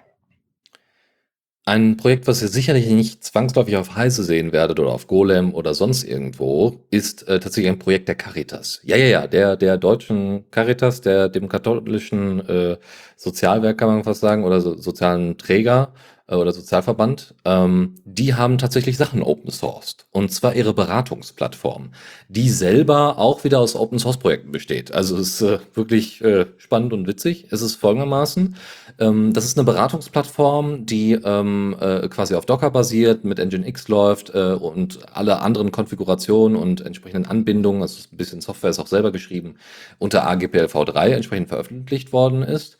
Ähm, da sind aber so viele, so viele andere Open Source Software drin, weil die natürlich nicht alles neu implementieren. Äh, das ist schon spannend, sich das mal ganz kurz anzugucken. Also da ist Rocket Chat drin, da ist AdMiner drin, da ist Jitsi drin, OpenLDAP, MariaDB, Keycloak, Docker natürlich. Und für E-Mail ist zum Beispiel äh, ähm, die Software Spring und Thymeleaf drin. Thymeleaf ist unter anderem dafür da, damit wir, also äh, Spring ist für den SMTP äh, Server und ähm, äh, Thymeleaf ist für HTML-Templates, Open Source HTML-Templates gedacht. Ähm, das funktioniert wohl sehr, sehr gut. Ähm, ihr könnt als, wenn ihr selber Beratung, ähm, also ne, das ist, äh, wurde auch in einem Video vorgestellt, wie man das macht. Man äh, geht auf die Webseite der Caritas, äh, sagt einfach, ich hätte gerne zum Beispiel Schuldnerberatung oder Schwangerschaftsberatung oder andere Thematiken, klickt das an, registriert sich kurz mit auch gerne einer anonymen E-Mail, die erstmal nichts über die Person verrät Ähm, und dann kann man auch jeglichen Namen angeben, den man möchte und hat damit die Möglichkeit, auch anonym halt Beratung zu empfangen. Und das kann einmal per E-Mail stattfinden, also weiterhin über E-Mail oder über diese Plattform. Das kann, äh, wie gesagt, auch dann mit Rocket Chat auch intern mit äh, per Chat stattfinden oder direkt per äh, Videochat. Ja, so dass ihr euch aussuchen könnt, wie wollt ihr diese Beratung entgegennehmen. Weil bestimmte Thematiken sind vielleicht so intim, so privat, so problematisch, dass ihr das lieber auf Textbasis lösen wollt. Oder vielleicht habt ihr da so solche Probleme. Äh, ähm, dass, das, äh, dass das vielleicht besser über Text läuft oder dass ihr euch über Text sicherer fühlt. Alles ist da möglich und ihr werdet dann nicht an irgendjemanden weitergeleitet, sondern an Leute aus eurer Nähe. Und zwar könnt ihr dort dann einfach die äh, Postleitzahl angeben und werdet dann wirklich an die Schuldnerberatung oder Schwangerschaftsberatung oder sonstige Sozialberatung, psychologische Beratung weitergeleitet, die bei euch äh, in der Nähe der Postleitzahl entsprechend zu finden ist. Ja, ähm, das, aber das ist immer noch sehr, sehr anonym. Äh, also es ist anonym oder pseudonym zumindest. Und somit habt ihr, und das ist alles jetzt open sourced worden. Also die haben ein eigenes, also die Caritas Deutschland hat ein eigenes Repo auf GitHub, wo sie all diese Konfigurationen mit Dokumentation und so weiter alles hinterlegt hat, wo ihr das Ding quasi selber aufsetzen könnt. Und äh, naja, ich bin mal gespannt, äh, welche Erfahrungswerte dabei rumkommen. Wir gucken mal. Und bei mir noch ein kurzes Update für alle Lenovo-Laptop-Besitzer. Lenovo hat neulich Updates für den Kernel eingereicht, Patches eingereicht, dass ihr jetzt mit der nächsten Kernel-Version einige eurer BIOS-Optionen direkt aus Linux heraus über das sysfs konfigurieren könnt. Ich habe noch äh, das Projekt Piped mitgebracht, das im Moment im, im Entwicklungsstatus ist. Also das heißt, es hat kein Release, gehört aber trotzdem mit ins Repo hinein oder ein neues aus dem Repo. Ähm, das ist einfach ein alternatives YouTube-Frontend, was derzeit entwickelt wird mit Vue und Yarn. Ähm, alternative YouTube-Frontends gibt es ja in anderer Form auch schon, Nvidias beispielsweise äh, und Piped versucht das Ganze nochmal ein bisschen anders zu machen. Ich glaube, da gibt's, also es soll sehr, sehr effizient, sehr schnell sein. Ähm, das könnt ihr ja einfach mal, äh, also euch davon selber überzeugen. Und ein Thema, was ich schon mal etliche Male in die äh, Neues aus dem Repo mitgebracht habe. Es gibt wieder was Neues von Sync. Das ist das Kompatibilitätslayer für OpenGL auf Vulkan. Und äh, ich habe hier diesen, diesen, äh, die, eine Shownote so schön betitelt mit Gallium 9 mit Sync über Vulkan. Und das, ich habe mich ein bisschen darüber kaputt gelacht, wenn man diese Begriffe nicht kennt. Das ist, ähm, es sind halt sehr viele Layer, Kompatibilitätslayer, die in dem Grafikstack von Linux stecken. Und Gallium ist quasi die Plattform bei Mesa, auf der Treiber und API-Schnittstellen für 3D-Grafiken gebaut werden. Und Gallium 9 ist ein, ein ich weiß nicht, ob es ein Experiment oder wie, wie ernsthaft das jetzt weitergetrieben wurde, äh, ist auf jeden Fall eine API-Schnittstelle, die die DirectX 9 API von Windows für Mesa implementiert. Dass man tatsächlich Spiele, also nicht, die laufen natürlich in Excel-Dateien, brauchen immer noch zum Beispiel Wine für die Kernel-Funktionen Windows-APIs, aber für die Grafik-APIs kann einfach direkt der DirectX 9-Code mit Mesa sprechen und der die entsprechenden 3D-Beschleunigungen von Mesa und Linux genutzt werden. Äh, und Mike Blumenkranz, der auch mittlerweile von Valve eingestellt ist, der Sync entwickelt, hat einfach äh, weiter, also er hat es beschrieben, dass er gerade auf äh, Conformance-Test Run, also diese Suite, die testet, ob sein Treiber kon konformant mit OpenGL ist. Das dauert immer ziemlich lange, während das läuft und ihm war langweilig, während das lief. Und dann hat er sich das mal angeguckt, wie schwer es denn wäre, die x 9 API auch äh, über Sync äh, äh, quasi anzusprechen und äh, das funktioniert tatsächlich und er hat auch ein Beispiel mit Portal gezeigt, wo er irgendwie deutlich höhere Frames per Second hat äh, äh, und das ist sehr lustig zu sehen, dass man jetzt auch ein DirectX neuen API über Sync mit Vulkan nutzen kann. Äh, der eine oder andere sagt jetzt vielleicht, halt, da gibt's doch das DXVK und ja, das ist auch das, worauf Brot, äh, Proton basiert und was äh, auch es schon gezeigt hat, dass es sehr hohe Performance erlaubt. Ähm, DXVK ist vor allem, ich, nur für DirectX 9, sondern auch für 10 und 11 und bietet halt einen API-Layer, dass man das mit Vulkan-Treiber nutzen kann. Ähm, aber zum Beispiel gibt's da noch Probleme mit NVIDIA. Das ist einige mit dem Binärtreiber von NVIDIA und äh, bei, bei Sync gibt's da, ist halt ein anderer Ansatz. Und es ist schön, dass es da mehrere Routen gibt und ein paar Sachen funktionieren da vielleicht besser. Und ja, das ist ganz spannend zu sehen. Und Mike Blumenkranz war allgemein sehr fleißig. Sync hat jetzt auch weiterhin äh, seine Performance verbessert. Also es ist wirklich schon, viele Spiele sind kompatibel. Es funktionieren sehr gut und äh, Sync wird mittlerweile auch richtig ernsthaft, bietet einem die Möglichkeit, ähm, Spiele, die für OpenGL geschrieben sind, auf Treibern aufzusetzen, die für Vulkan optimiert sind. Und das ist gerade auch im Mobilbereich, wird das jetzt immer mehr. Und ähm, die Kompatibilität hat er jetzt sogar letztens geschrieben, OpenGL ES, also Embedded 3.2 ist auch schon gegeben. Und ich finde, es ist weiterhin ein spannendes Projekt, weil es die Kompatibilität für Windows-Spiele und Allgemeinspiele unter Linux auf verschiedene Arten und Weisen erhöht. Und ähm, ja, das war's. Newsflash. So. Und ja, bitte. ja, Sorry. ich habe direkt das erste Thema auch aus dem Newsflash mitgebracht. Ähm, das verfolgen wir auch schon eine Weile und da freuen sich einige drauf. Und zwar Rust im Linux-Kernel. Es geht voran. Also äh, wir alle wollen gerne irgendwie mehr Rust überall haben, weil äh, äh, Rust cool ist und, und viele Vorteile verspricht, auch gegenüber den alten systemnahen Programmiersprachen. Und äh, es gibt viele Leute, die würden sich wünschen, dass es Rust im Kernel gibt. Und der Entwickler, und jetzt muss ich hoffen, dass ich seinen Namen richtig ausspreche. Äh, alles klar. Ich hab, bin in den Notizen verrückt. Entschuldigung. Äh, Miguel Oida. Hoffentlich habe ich den Namen jetzt nicht zu sehr äh, falsch ausgesprochen. Ähm, der hat das vorangetrieben, den Rust-Fortschritt im Kernel, dass Rust genutzt werden kann, auch um im Kernel Treiber zu entwickeln weitere Sachen zu entwickeln. Und Google ging das alles nicht schnell genug. Google nutzt intern auch schon für einige Teile von Android, experimentieren sie mit Rust und haben gesagt, das muss schneller gehen. Wir stellen ihn jetzt einfach mal an, damit er Vollzeit daran arbeiten kann. Und äh, der ist, der Miguel ist jetzt eingestellt bei Google, um Vollzeit an dem Rust-Support für Linux zu arbeiten. Wenn man aber die Diskussion auf der Linux-Kernel-Mailing-List verfolgt, also in den Shownotes habe ich jetzt auch einen Artikel von LWN verlinkt, der das sehr schön zusammenfasst. Es ist mittlerweile nicht mehr nur ein technisches Problem, sondern es ist auch die Frage, ähm, die Akzeptanz der anderen Kernel-Entwickler, weil dann jeder, der im Kernel mitentwickelt, quasi auch irgendwo Rust kennen muss oder zumindest mit den Tools vertraut sein muss. Und es fehlt so ein bisschen der Beweis, also dass es technisch geht, ist eine Sache, aber dass es gut funktioniert und nicht doch noch irgendwo Probleme auftauchen. Und da wurde auch gesagt, sie wollen erstmal wirklich konkrete Treiber für Devices haben, die existieren, die schon in Rust implementiert werden. Ähm, der Miguel hat aber auch gleichzeitig gesagt, dass einige Firmen durchaus bereit sind und Lust haben, da irgendwie Zeit rein zu investieren, aber das nicht tun werden, wenn sie nicht wissen, ob das Erfolg hat und deswegen so ein bisschen das Henne-Ei-Problem ist ähm, dass man erstmal den Rust-Support im Kernel haben muss.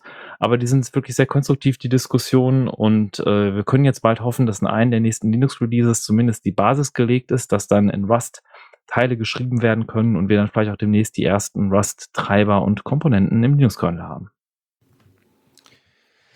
Ich habe euch noch ein ganz anderes Thema mitgebracht. Ähm, eins, was nur hm, entfernt wirklich mit, auch wieder mit Open Source Projekten zu tun hat. Es ist ein Open Source Projekt, es liegt auf GitHub, ähm, ist aber tatsächlich ein Forschungsprojekt.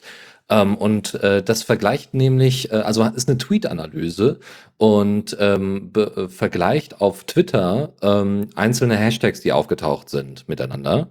Ähm, es ist ganz spannend. Es gibt, ähm, äh, es werden da mehrere Data Datensets entsprechend verglichen, irgendwie über äh, 75.000 Tweets in Deutschland. Ähm, es gibt da mehrere äh, da, äh, Hashtags, die da miteinander verglichen werden, unter anderem das äh, Wissen, äh, Wisszeit äh, VG, also Wissenschaftszeitgesetz. Äh, Frist ist Frust, ja, um auf die Befristung im Wissenschaftssektor äh, hinzuweisen. Ich bin Hanna, in Referenz zu Hanna, einem Video, was eben von dem äh, Bundesministerium für Bildung und Forschung äh, dargestellt worden ist. So, ja, Hanna ist irgendwie eine Wissenschaftlerin und fühlt sich ganz wohl und ist alles ganz toll und talala. Und das hat so einen Backlash erzeugt, dass die Leute gesagt haben, äh, hört mal, ich bin Hanna, in Anführungszeichen, ich bin diese Person, die ihr da darstellt und ähm, ich habe hier jedes Jahr eine Befristung oder alle zwei Jahre muss ich mir einen neuen Job suchen oder Geld suchen, ja, ich kriege hier nicht die Unterstützung, ich bin nicht abgesichert, äh, ich bin Mitte 30, ja, und würde gerne für die Wissenschaft arbeiten, aber kann das nicht. Und all diese Hashtags, ja, ich bin Hanna, Wissenschaftszeitgesetz, äh, ich bin Jelena, Melek und, äh, und so weiter, oder ich bin nicht Hanna, das sind alles äh, Hashtags, die miteinander verglichen werden. Und ihr seht in dem äh, Repo auch einfach mal äh, entsprechende Vergleiche, zum Beispiel wie die, die, die EM als Thema in Deutschland äh, durch die Decke gegangen ist und so ein bisschen die Diskussion über Ich bin Hanna überdeckt hat, während der Eurovision Song Contest meine Weile lang so hoch im Kurs stand, äh, äh dass er äh, mindestens der Dreifache an Anzahl und Aufmerksamkeit bezüglich der Bundestag, äh, Bundestagswahl erreicht hat. Man kann auch mehr sich da angucken. Ich finde es einfach nur grundsätzlich unterstützenswert und nochmal, also die, die Aktion natürlich unterstützenswert äh, und die Thematik ist dadurch vielleicht auch ein bisschen greifbarer. Ähm, und äh, ich finde es halt einfach toll, wenn Leute ihre Software, also ihre Software, die sie auch im Forschungssektor schreiben, entsprechend open sourcen. Das Ganze ist ein Teil von vielen Aspekten des sogenannten Open Science, der Open Science Bewegung, die unter anderem Open Access fordern, also freien Zugang zu äh, wissenschaftlichen äh, Inhalten wie wissenschaftlichen Papers, Büchern und Co.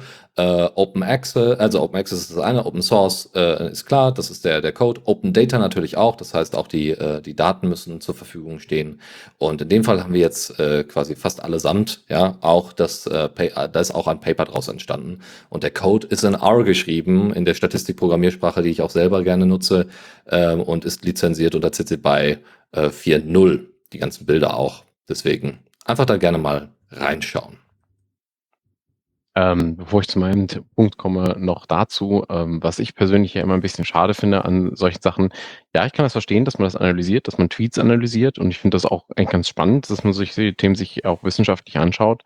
Das, was das Ganze allerdings verdeckt, ist, ist äh, die Problematik, dass äh, Twitter ja nachweislich äh, ebenso wie andere mh, beliebte Social-Media-Plattformen Algorithmen einsetzt, um eben halt die Aufmerksamkeit auf bestimmte Themen aktiv zu lenken und äh, das fällt natürlich hier überhaupt überhaupt nicht ins Gewicht, beziehungsweise wird hier an dieser Stelle nicht betrachtet, denn es handelt sich um eine reine Datenanalyse. Ähm, das ist eine Problematik, die äh, ich finde, die viel stärker im Fokus gerückt werden soll, als tatsächlich wie, welche Tweets waren in irgendeiner Form irgendwie besonders stark, weil es lässt sich darüber nichts aussagen, darüber, wie stark tatsächlich in einer Gesellschaft das Thema äh, irgendwie präsent war. Denn oftmals kann es auch einfach schlicht und ergreifend sein, dass äh, quasi ne Henne-Ei-Problem, das äh, beziehungsweise Effekt, äh, dass der Effekt äh, sich dadurch ergeben hat, dass überhaupt erst Algorithmen darauf angeschlagen haben, dass äh, das hier äh, vielleicht das der nächste tolle neue Aufreger wird und deswegen dann diesen Hashtag in irgendeiner Form gepusht haben auf der Plattform. Ähm, genau. ist natürlich auch so ein man muss, man muss nur kurz ergänzen, dass äh, relativ viele WissenschaftlerInnen, also es gibt eine große Wissenschaftsbubble auf Twitter. Also es gibt viele Leute, die ihre Papers dort ankündigen und dadurch dann auch zum Beispiel auch mehr, mehr, äh, mehr äh, Zitate und so weiter dadurch einsammeln und mehr Bekanntheit äh, dazu einsammeln. Gibt ja natürlich recht, Twitter bildet jetzt nicht den, den Großbereich der Gesellschaft ab und äh, ne, nicht jeder Shitstorm ist gleichzeitig irgendwie eine Bewegung. Auch richtig. Ähm, aber das hält sich schon relativ hartnäckig. Also auch die GEW als Gewerkschaft für Erziehung und Wissenschaft ähm, haben äh, diese Debatte natürlich aufgenommen, weil sie überhaupt durch so einen Anstieg an dieser Thematik, an, der, an Reaktion, an Backlash, auch das BMBF, also das Bundesministerium für, mhm. für, äh, äh, ähm, für Bildung und Forschung, die haben auch gemerkt, huch, da gibt es überhaupt eine Antwort, weil normalerweise sind das einfach irgendwelche schönen Videos, die einfach irgendwo auf die Webseite und als Pressebericht irgendwo hinter, hinterlegt werden und dass es da so einen, so einen Backlash gab bezüglich dieser, ähm, dieser Kampagne, die das BMBF da starten wollte, ähm, muss man sagen, äh, hat zumindest einiges an Aufmerksamkeit gezogen. Ne? Ist jetzt auch wieder in den äh, traditionellen Medien wieder aufgetaucht.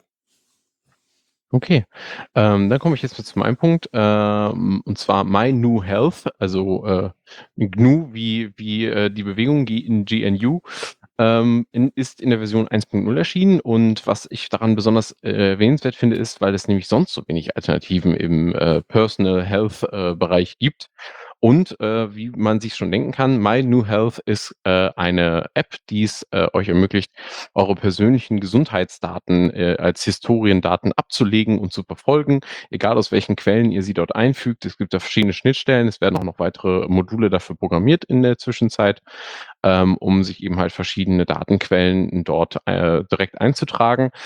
Ähm, was ich daran toll fand, war, dass die Entwickler das Programm für die Verwendung auf dem Pinephone optimiert haben. Also sie haben sich äh, bei der Entwicklung der Oberfläche darauf fokussiert, wie ist es, wenn man dieses Programm auf einer Smartphone-Oberfläche äh, benutzen möchte, ähm, denn sie wollten sehr gerne, ähm, dass das eben äh, dort benutzt wird, wo die meisten Gesundheitsdaten heutzutage zusammenkommen und das eben halt auf Smart Devices und dementsprechend muss das irgendwie auf einem Smartphone gut zu benutzen sein und haben sich deswegen darauf konzentriert.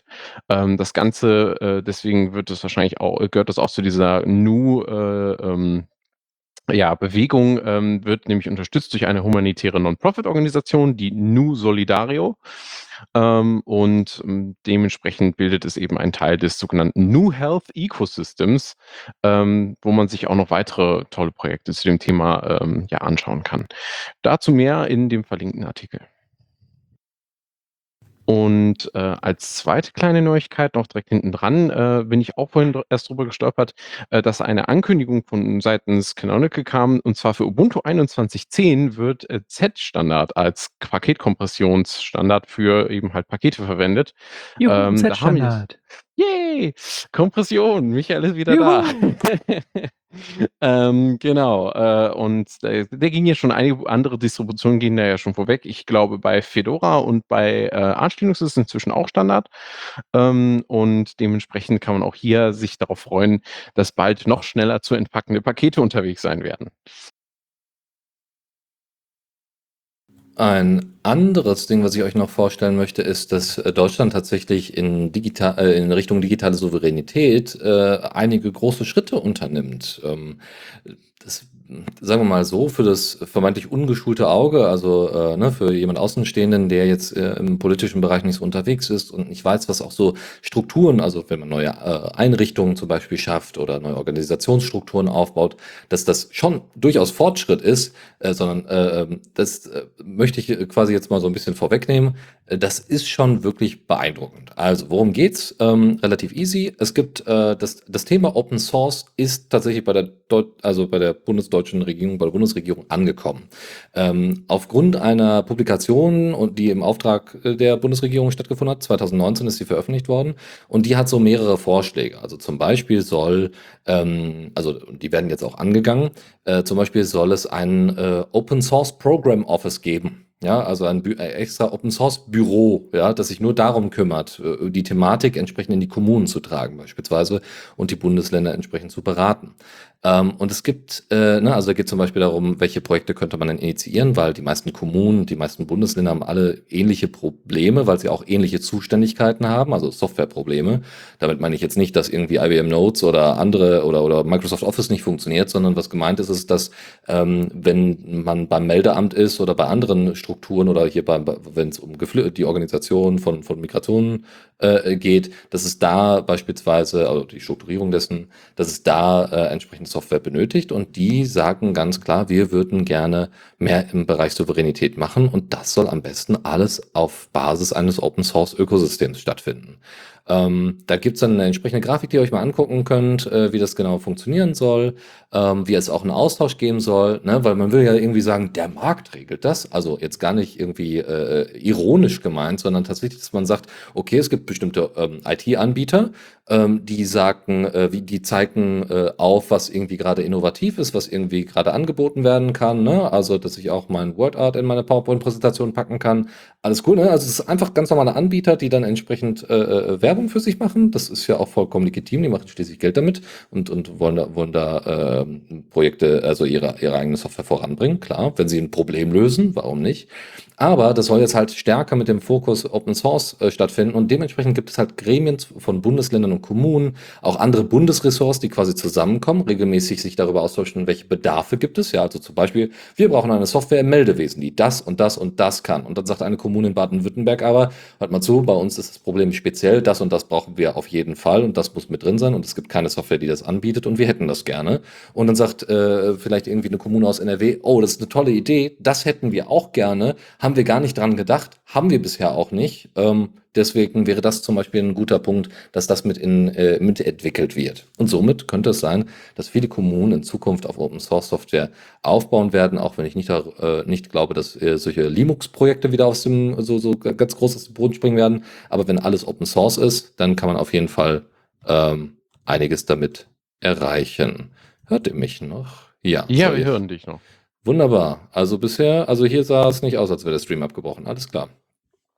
So, genau. Äh, genau, es soll auch einen Open Source App Store geben, ein Code Repository, was irgendwie intern organisiert wird. Und da muss ich ganz ehrlich sagen, das ist schon nicht nur sehr, sehr konkret, äh, sondern das ist auch schon sehr weitreichend. Also so würde man sich das wünschen und ich bin mal sehr gespannt, äh, wann das ins, äh, wann das äh, dann äh, in die Umsetzung kommt. Ne? Das Wissen haben sie jetzt auf jeden Fall. Es gibt also in Zukunft auch ein, eine Initiative, oder es gibt jetzt schon eine Initiative, die heißt äh, ähm, Center for Digital Sovereignty, also das Zentrum für digitale Unabhängigkeit, um sich eben halt von großen Playern wie Microsoft und so weiter abzuheben. Das sind mal gute Nachrichten, weil man ja sonst immer so schimpft. Ne? Neuland, Neuland, Neuland. Apropos gute Nachrichten und digitale Souveränität, da habe ich auch noch eine Kleinigkeit, und zwar von GNU Linux CH. Äh, die haben ähm, erzählt von äh, Marlene Kietreibers Projekt. Das ist eine Dame aus Wien offensichtlich, die informiert nämlich über, auf ihrer Seite Free Your Software FIY äh, YI, so rum, über Überwachungskapitalismus und freie Alternativen für euer Android-Gerät und auch für den PC. Ähm, die Seite ist relativ aufgeräumt und äh, sehr deutlich in ihrer Sprache und informiert äh, ähm, in den äh, Teilen Aufklärung, Prinzipien von freier Software und eben dann letzten Endes den dazugehörigen Alternativen darüber, wie man sich selbst, äh, ja, wie man selbst souverän werden kann über sein äh, Android-Gerät beziehungsweise über seinen Rechner und wo die wichtigsten Alternativen, was die wichtigsten Alternativen eigentlich sind, ähm, wenn man bestimmte Software, die man sonst so kennt, ersetzen möchte. Dann kommen wir noch zu einem anderen Projekt, das äh, GNOME im Moment äh, mit drin hat. Und dann kommen wir zum Thema Dokumentation. Es gibt das äh, Projekt Discovery Docs. Also es soll in Zukunft die GNOME-Dokumentation deutlich äh, verbessert werden. Das war früher sehr, sehr monolithisch. Ja, also es gab irgendwie ein großes Ding und da war irgendwie alles drin und aber nicht besonders gut aufbereitet, äh, kein ordentliches Templating und, und, und. Ähm, und das soll sich jetzt verändern. Unter anderem soll das dann den Ziel, also das nennt sich Discovery Docs, äh, äh heißt das gesamte Vorhaben.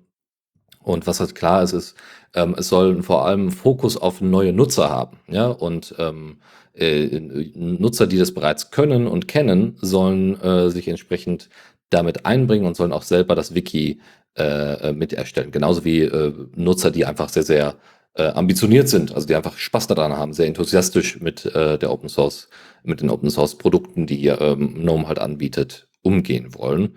Und äh, sie wollen halt auch keine langweilige Dokumentation. Und da muss man sagen, Arch, also es wird ja immer aufs Arch-Wiki äh, an vielen Stellen verwiesen, aber äh, das muss man echt sagen, das Arch-Wiki leistet genau an vielen Stellen genau so ein Ding, äh, dass man eben Elemente, also wenn ich auf Pipewire beispielsweise auf das Arch-Wiki gehe, ähm, da finde ich dann Einträge zu bestimmten Tweaks und Hacks, die man sich vielleicht mal überlegen könnte. Ach, das kann man einstellen und ich kann hier zum Beispiel für Bluetooth kann ich dann einen separaten Codec einstellen. Das geht meiner Meinung nach, also klar, es ist eine Config-Einstellung, aber das geht schon für mich über den, die normale Nutzbarkeit hinaus.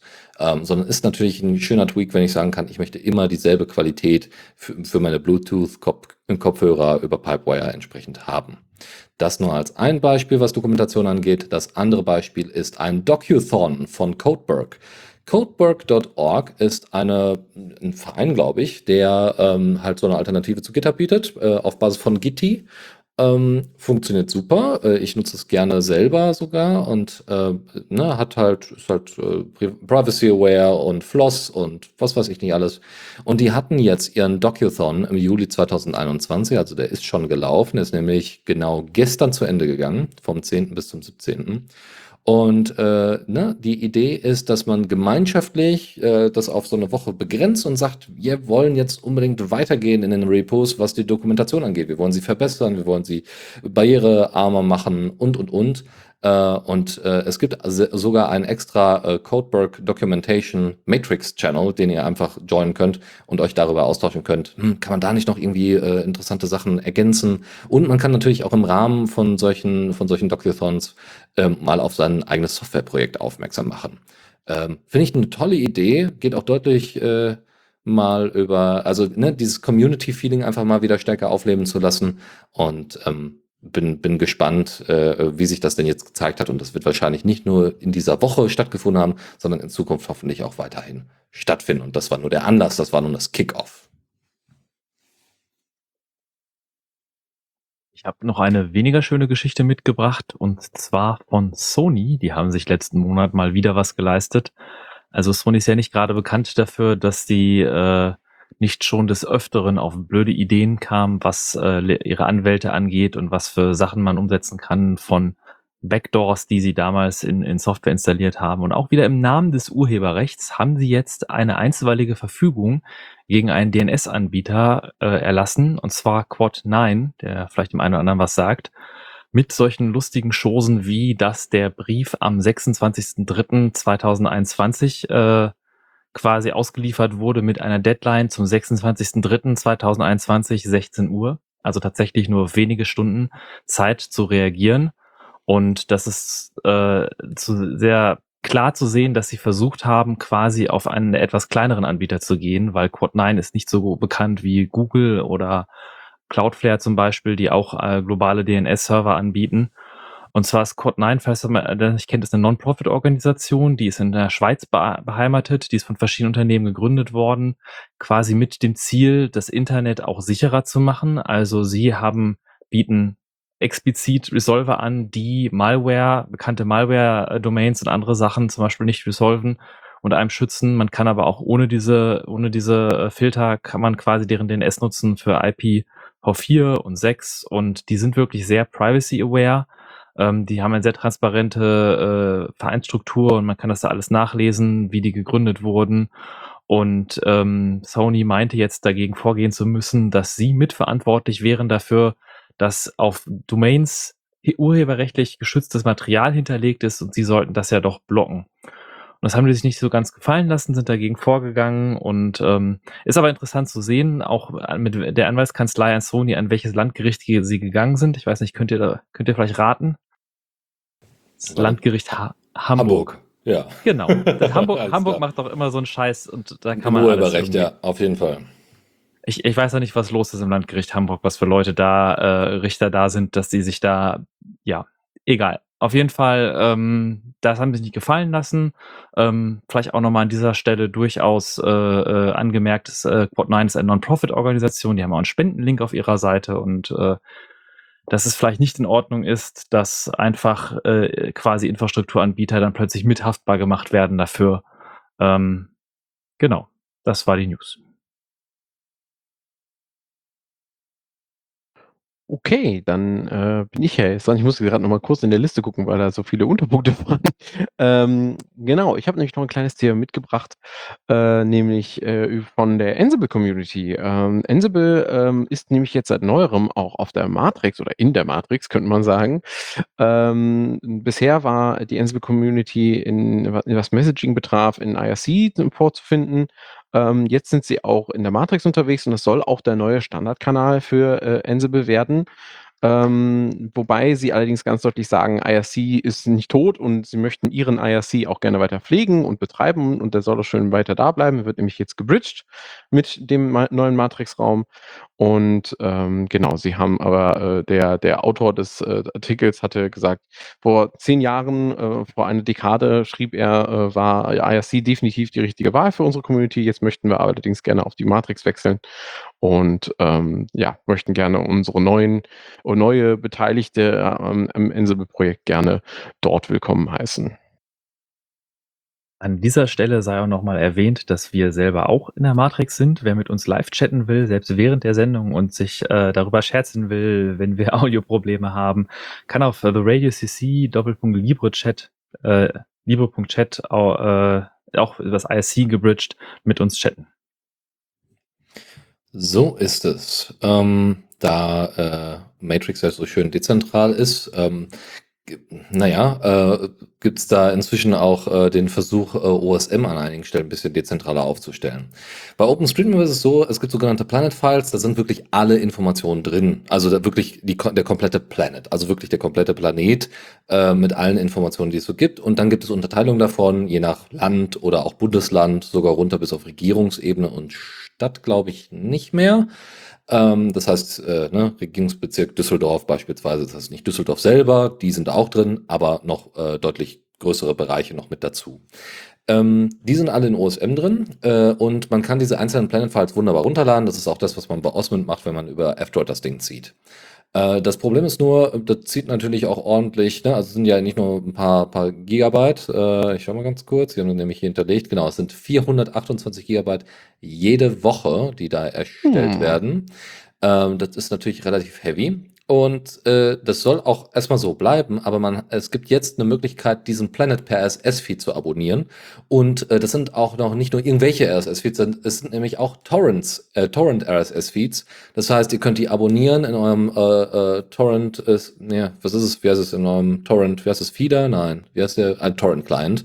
Um, ähm, und kriegt dadurch immer die aktuellste Version der Planets mit und könnt gleichzeitig bei der Verteilung helfen und dadurch die OSM-Server äh, entsprechend entlasten. Ein anderes Thema, was ich euch noch als allerletztes vorstellen möchte, ist Ruhrmobil.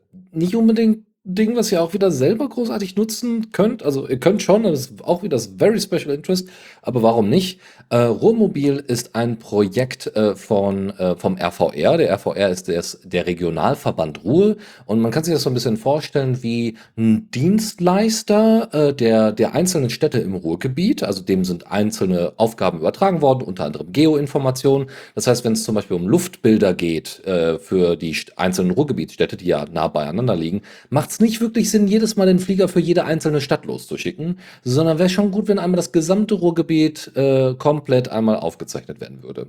Und dafür kümmert, darum kümmert sich der RVR, also der Regionalverband Ruhr, ähm, hat nicht direkt was mit dem, also ist nicht zu verwechseln mit dem Ruhrverband. Der Ruhrverband ist wirklich nur für die Ruhr zuständig, also wirklich nur für den Fluss und dass da eben keine Überflutung stattfinden wie jetzt gerade.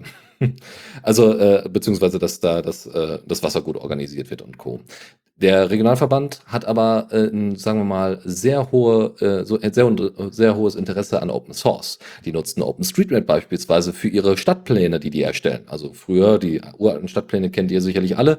Das wird jetzt alles, zumindest im Ruhrgebiet, auf Basis von OSM teilweise gemacht und einige Informationen, die die selber dann sich von den Städten holen, wie Hausnummern und Co. Aber die Straßenzüge beispielsweise, auch die Fahrradwege und so weiter, werden alle über OSM reingezogen. Deswegen passt das hier ganz gut hintereinander, diese beiden Themen. Was jetzt noch dazu kommt, also die sind große Open Source Fans, was bedeutet, dass sie sehr viel Open, also ein eigenes Open Data Portal haben, was Open Source ist selber, also äh, CCAN ähm, und äh, ähm, veröffentlichen teilweise sogar auch Open Source Software. Und eine Sache, die sie jetzt mit reingebracht haben, und das ist Rohmobil, ist, sie nutzen OSM-Daten für Verkehrsanalysen, also Sachen, die sowieso schon Open Source sind und die sie selber auch pflegen, äh, plus gleichzeitig Open Data aus den Kommunen, was zum Beispiel Park-and-Ride-Parkplätze angeht oder Bike-and-Ride-Parkplätze, also Plätze, wo man sein Fahrrad abstellen kann und dann in den ÖPNV wechseln kann. Zumindest ist das die Idee, unabhängig davon, wie stark das jetzt benutzt wird. Das wird von den Kommunen angeboten. Und diese beiden Daten, OSM und die Open Data von den Kommunen, werden zusammengeführt in einem Verkehrsmodell für die Verkehrsplanung, um entsprechend in Zukunft Linien besser zu planen, ähm, Straßenzüge besser zu planen, Verkehrsberuhigung besser zu planen und, und, und, und entsprechend die Wegezeiten zu analysieren mit dem Rad, mit dem Auto, mit dem ÖPNV. Und dieses Modell, das nennt sich Rohmobil und ist open sourced. Oder dieses, dieses gesamte Konstrukt heißt Rohmobil. Und muss ich sagen, very special interest jetzt für euch als Information, aber einfach mal cool zu zeigen, was eigentlich so teilweise in Kommunen oder entsprechenden Zweckverbänden, ja, wie dem RVR, angeboten wird und umgesetzt wird und wo Open Source äh, entsprechend seine, seine Magie entfaltet. Ihr könnt euch übrigens sehr, sehr viele Vorträge vom Regionalverband Ruhr, also vom RVR, bei der Foskis angucken. Äh, die sind da immer äh, gut dabei, äh, auch ihre Sachen, die sie da so betreiben, entsprechend darzustellen. Damit sind wir durch mit dieser Kategorie und wir kommen zu den spaßigen Themen. Zockerecke. Und zwar hat AMD neulich den Quellcode für Fidelity FX veröffentlicht. Und wer das noch nicht, äh, wem das nicht sagt, dem sagt vielleicht, dass äh, SS Super Sampling DLSS, genau, DLSS heißt das auf der, auf der grünen Seite bei Nvidia, ähm, ist eine Upscaling-Technologie, da mit AI, also mit neuronalen Netzen, die versucht, ein niedriger, in einer niedrigen Auflösung rendertes Bild höher zu skalieren, zum Beispiel auf 4K und äh, das hatte T Team Rot tatsächlich bis jetzt noch gar keine Alternative dazu und man hat so ein bisschen neidisch auf Nvidia geschaut, ähm, weil dieses DLSS tatsächlich wahnsinnige Ergebnisse äh, erreicht, so dass man mit einer geringeren Auflösung rendern kann und dadurch eine deutlich höhere Performance bei Spielen hat und gleichzeitig das Bild wirklich von der Qualität her sehr gut war und nah an einem nativ gerenderten 4K-Bild. Und AMD hat das jetzt für ihre AMD GPU und für öffentlichen Treiber veröffentlicht und hat auch den Quellcode auf GitHub veröffentlicht. Und äh, das ist in unseren Show Notes verlinkt. Und es ist von der Qualität her noch nicht ganz so gut wie DLSS, aber wir werden äh, hoffentlich bald auch Updates dazu kriegen und noch mehr Performance unter Linux fürs Gaming, auch unter den AMD GPU-Treibern bekommen, die nun mal deutlich besser unterstützt sind unter Linux als die Nvidia-Treiber. Die äh, das ist natürlich schön, AMD und äh, Gaming. Äh, das findet sich nämlich auch in dem überall angekündigten, verbreiteten Steam Deck. Ähm, soll gar nicht so groß sein, das Thema jetzt heute. Wir freuen uns einfach darüber, dass Steam Deck als Handheld-Konsole von Valve jetzt auf den Markt gebracht worden ist, äh, beziehungsweise man sich jetzt voranmelden kann und vorbestellen kann. Ähm, ja, was soll man sagen? 7 Zoll Touchscreen, Wi-Fi, Bluetooth, USB-C, äh, Micro-SD-Slot, äh, ähm, da drunter läuft äh, SteamOS, was auf Basis von Arch Linux läuft. Äh, ihr könnt das AOR ganz normal verwenden, auch Pacman ganz normal verwenden. Es gibt einen Plasma-Desktop, der direkt darin integriert ist, falls ihr irgendwelche Sachen angezeigt bekommt, ähm, die ihr, äh, wo, wo ihr Sachen möglicherweise anklicken müsst, aber da versuchen sie auch das zu fixen. Die ganzen Anti-Cheat-Dinger ähm, werden nochmal überprüft werden, äh, also beziehungsweise mit denen wir zusammengearbeitet werden, damit es entsprechend keine Probleme unter Linux und Proton gibt. Natürlich alles auf Basis von Proton wird das entsprechend umgesetzt. Ähm, ich, äh, also die, die Spiele, die man dort sieht, in der, die, die dargestellt werden, wie äh, Control, was ein Spiel ist, was ich jetzt aktuell gerade unter Linux spiele, aber unter einem, deut unter einem deutlich äh, schwächeren Rechner, laufen butterweich, das funktioniert wohl super. Einige Sachen äh, sind noch bei den, bei der, äh, also einige Kleinigkeiten sind noch beim Handheld noch mal zu ergänzen, also sind noch nicht so nicht so fluide, also so, so bestimmte äh, Buttons und so weiter müssten vielleicht wohl noch ergänzt werden, sagte damals ähm, ING, glaube ich, nee IGN, IGN. Die hatten nämlich dann äh, ein entsprechende Test, ein Testobjekt, wo die mit rumspielen konnten. Äh, das Interface wird darauf angepasst. Ähm, es ist 500 Gramm schwer, was relativ schwer ist, also was 30 Prozent äh, schwerer ist als äh, ne, die Nintendo Switch, aber nur der billigste, der, die billigste Version, es gibt drei Versionen davon, einmal mit einer e, e äh, MMC äh, und dann mit äh, NVMe einmal 250 Gigabyte, glaube ich, und 120 Gigabyte, ganz sicher bin ich mir jetzt 156 und 512, aber ja. Genau, 512, genau. Also noch größer. Ähm, und die günstigste Version mit der eMMC, äh, also eben halt nicht so super schnell, äh, äh, äh, Daten, super schnellen Datenspeicher, ähm, der, der kostet irgendwie, weiß nicht, 50 Euro, also knapp, ja, jetzt 70 Euro, 70 Euro mehr als, äh, äh, als eine Switch beispielsweise. Und es soll auch noch ein Dock geben, was man auch noch dazu einkaufen kann, ähm, womit man dann auch einfach Maus und Tastatur anschließen kann und darauf zocken kann.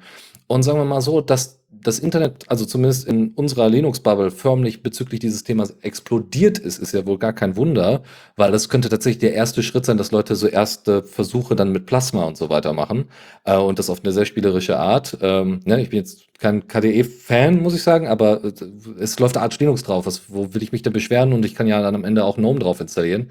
Ich fand es sehr witzig, dass dann die ähm, Valve-Entwickler äh, dann auch in den, in den Promo-Videos und Ankündigungsvideos dann sagten so, ja, man kann auch Windows drauf installieren. Und mein erster Gedanke war so, ja, das wird aber nicht performen. also, weil die Hardware dann, ne, weil, weil äh, Valve wahrscheinlich alles daran setzen wird, dass einfach vor allem das Arch Linux da gut drauf laufen wird, das SteamOS. Da bin ich sehr gespannt drauf. Und es hat sich auch gezeigt, nicht nur, dass in unserer Bubble das komplett durchgebrochen ist, sondern auch auf The Verge äh, wurde darüber berichtet, dass kurz nachdem Steam Deck angekündigt worden ist, der Steam Store erstmal in die Knie gezwungen worden ist. Das heißt, teilweise konnte man einfach gar nicht vorbestellen. Ähm, und Steam hat das wohl jetzt gefixt und man kann jetzt wieder Bestellungen aufnehmen. Aber es wird auch, glaube ich, jetzt inzwischen gezeigt, dass äh, fast alle Vorbestellungen für Ende 2021 quasi weg sind und ihr erst Anfang 2022 euer Steam Deck dann in den Händen halten könnt. Also nichts mehr mit Weihnachtsgeschäft. Ähm, aber es bedeutet, dass es einen unglaublichen Bedarf gibt und äh, was soll ich sagen? Ich, äh, ja, ich bin beeindruckt und freue mich sehr, wenn und wenn das kommt und wann das kommt und wie das kommt. Ja, wir, wir haben ja auch äh, vor der Sendung drüber gequatscht und äh, lassen mal so ein, zwei Wochen bei uns noch den Hype sacken und dann überlegen wir mal, ob wir uns nicht da vielleicht auch irgendwie daran beteiligen, weil es ist wirklich eine großartige Geschichte. Genau.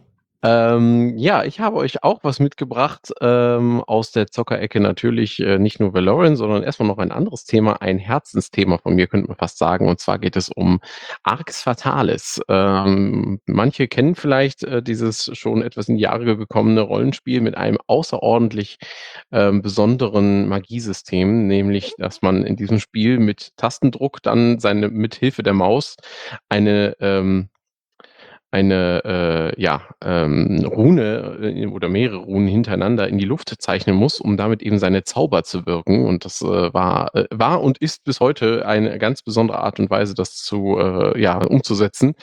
Ähm, und äh, seit einiger Zeit schon gibt es ein Open Source, eine Open Source Reimplementation der Engine, die heißt Arx Libertatis, sehr passenderweise. Und ähm, die ist auch, habe ich auch schon in früheren Zeiten verwendet. Und jetzt kam nach acht in Zahlen 8, in Worten 8. Es sind wirklich acht Jahre mal wieder ein Update, ein Miner-Update auf die Version 1.2. Und ähm, die Verbesserungen, die dort gemacht wurden, sind wirklich äh, ähm, ja, lesenswert. Ähm, sie nennen selber ihr Release Mega, Mega, Mega, was übrigens der Name einer der Runen aus dem Spiel ist. Und ähm, es ist wirklich mega. Also sie haben ähm, die Runenerkennung äh, tatsächlich verbessert innerhalb des Spiels und auch der äh, Bogen, der hatte früher immer auch im Originalspiel das Problem, der Pfeil zeigt in die eine Richtung, flog aber dann eine völlig andere. Und auch das haben sie jetzt verbessert. Es ist jetzt, äh, unter, jetzt unterstützt das Spiel auch endlich High-DPI-Monitore und eben halt auch Auflösungen über der bisher im Originalspiel verfügbaren. Ähm, hohe Frameraten werden äh, unterstützt, ähm, die, die Übersetzungen wurden verbessert, ähm, die, die Physik-Engine wurde auch äh, überarbeitet. Es gibt neue ähm, Optionen für Video, Audio und Input ich weiß gar nicht, wo ich weitermachen soll. Es gibt eine neue Skriptkonsole, mit der man jetzt auch Ingame äh, äh, Skripte ausführen kann. Es gibt neue Debug-Views für die Entwickler. Es ist äh, der Hammer. Ähm, auf äh, Gaming on Linux äh, hat äh, ähm, das Ganze auch einen sehr großen, äh, sehr, sehr positive Rezeption bekommen. Und äh, ich äh, muss tatsächlich sagen, nicht deshalb, weil ich das Spiel und die Story jetzt unbedingt nochmal erleben will, aber einfach um zu sehen, wie sich äh, Arx Libertatis jetzt verbessert hat. Ich würde es tatsächlich nochmal anzocken. Also ähm, ja, ich freue mich, dass das äh, Spiel nach so vielen Jahren immer noch so viel Liebe bekommt. Kommen wir zu einem neuen Spiel, wirklich sehr kurz. Also das Spiel ist tatsächlich sehr kurz, gerade mal eine Stunde, aber es ist ein Point-and-Click Narrative Mystery Game, also ein Adventure, ähm, mit sehr melancholisch. Äh, und zwar spielt das im Bible Belt von Schweden. Ich wusste gar nicht, dass Schweden einen Bible Belt hat. Also Bible Belt wird normalerweise äh, ein bestimmter Bereich in den USA bezeichnet, äh, der sehr, sehr christlich ist. Gerade äh, äh, Baptisten und Evangelikale und so weiter sehr viele unterwegs sind. Äh, in dem Fall geht es um die Stadt Herunga, äh, eine kleine industrielle Stadt, ähm, wie gesagt, im Bible Belt von Schweden. Und ähm, da geht es, geht mysteriöses Vorsicht, äh, vor sich. Es ist ein Pixelspiel ähm, und man kommt irgendwie, glaube ich, nach zehn Jahren äh, wieder zurück. Das ist die, die, die Story der Hauptperson Sarah. Ähm, und äh, ja, merkt halt, dass man sich doch ein bisschen äh, entfremdet hat von Freunden und äh, Personen. Ähm, Schaut es euch mal an, es sieht sehr spannend aus und dadurch, dass es da nur eine Stunde ist und auch noch kostenlos, äh, könnt ihr das einfach unter Linux ohne Probleme spielen. Ich hatte ja schon äh, zweimal schon im Vorfeld darüber gesprochen und jetzt kommt es endlich. Valorant ähm, habe ich natürlich auch wieder mitgebracht in unserer Rubrik und Sith Months in Valorant ist tatsächlich diesmal das Thema. Ähm, der regelmäßige Blog heißt ja This Week in Valorant. Äh, ich mache daraus dieser Monat in Valorant, weil wir nur monatlich unsere Sendung machen und ich habe versucht, so gut es geht, alle Änderungen, die in den vergangenen Blogs seit der letzten Sendung veröffentlicht wurden, einmal zusammenzufassen. Das Wichtigste, Lava. Es gibt jetzt Lava im Spiel. Das ist tatsächlich eine Neuerung, weil die gab es bisher tatsächlich noch nicht. Und dadurch wirkten äh, Dungeons immer so ein bisschen, naja, dunkel, wenn man mal von den äh, äh, Pilzen abgesehen hat, die vor sich hin leuchteten.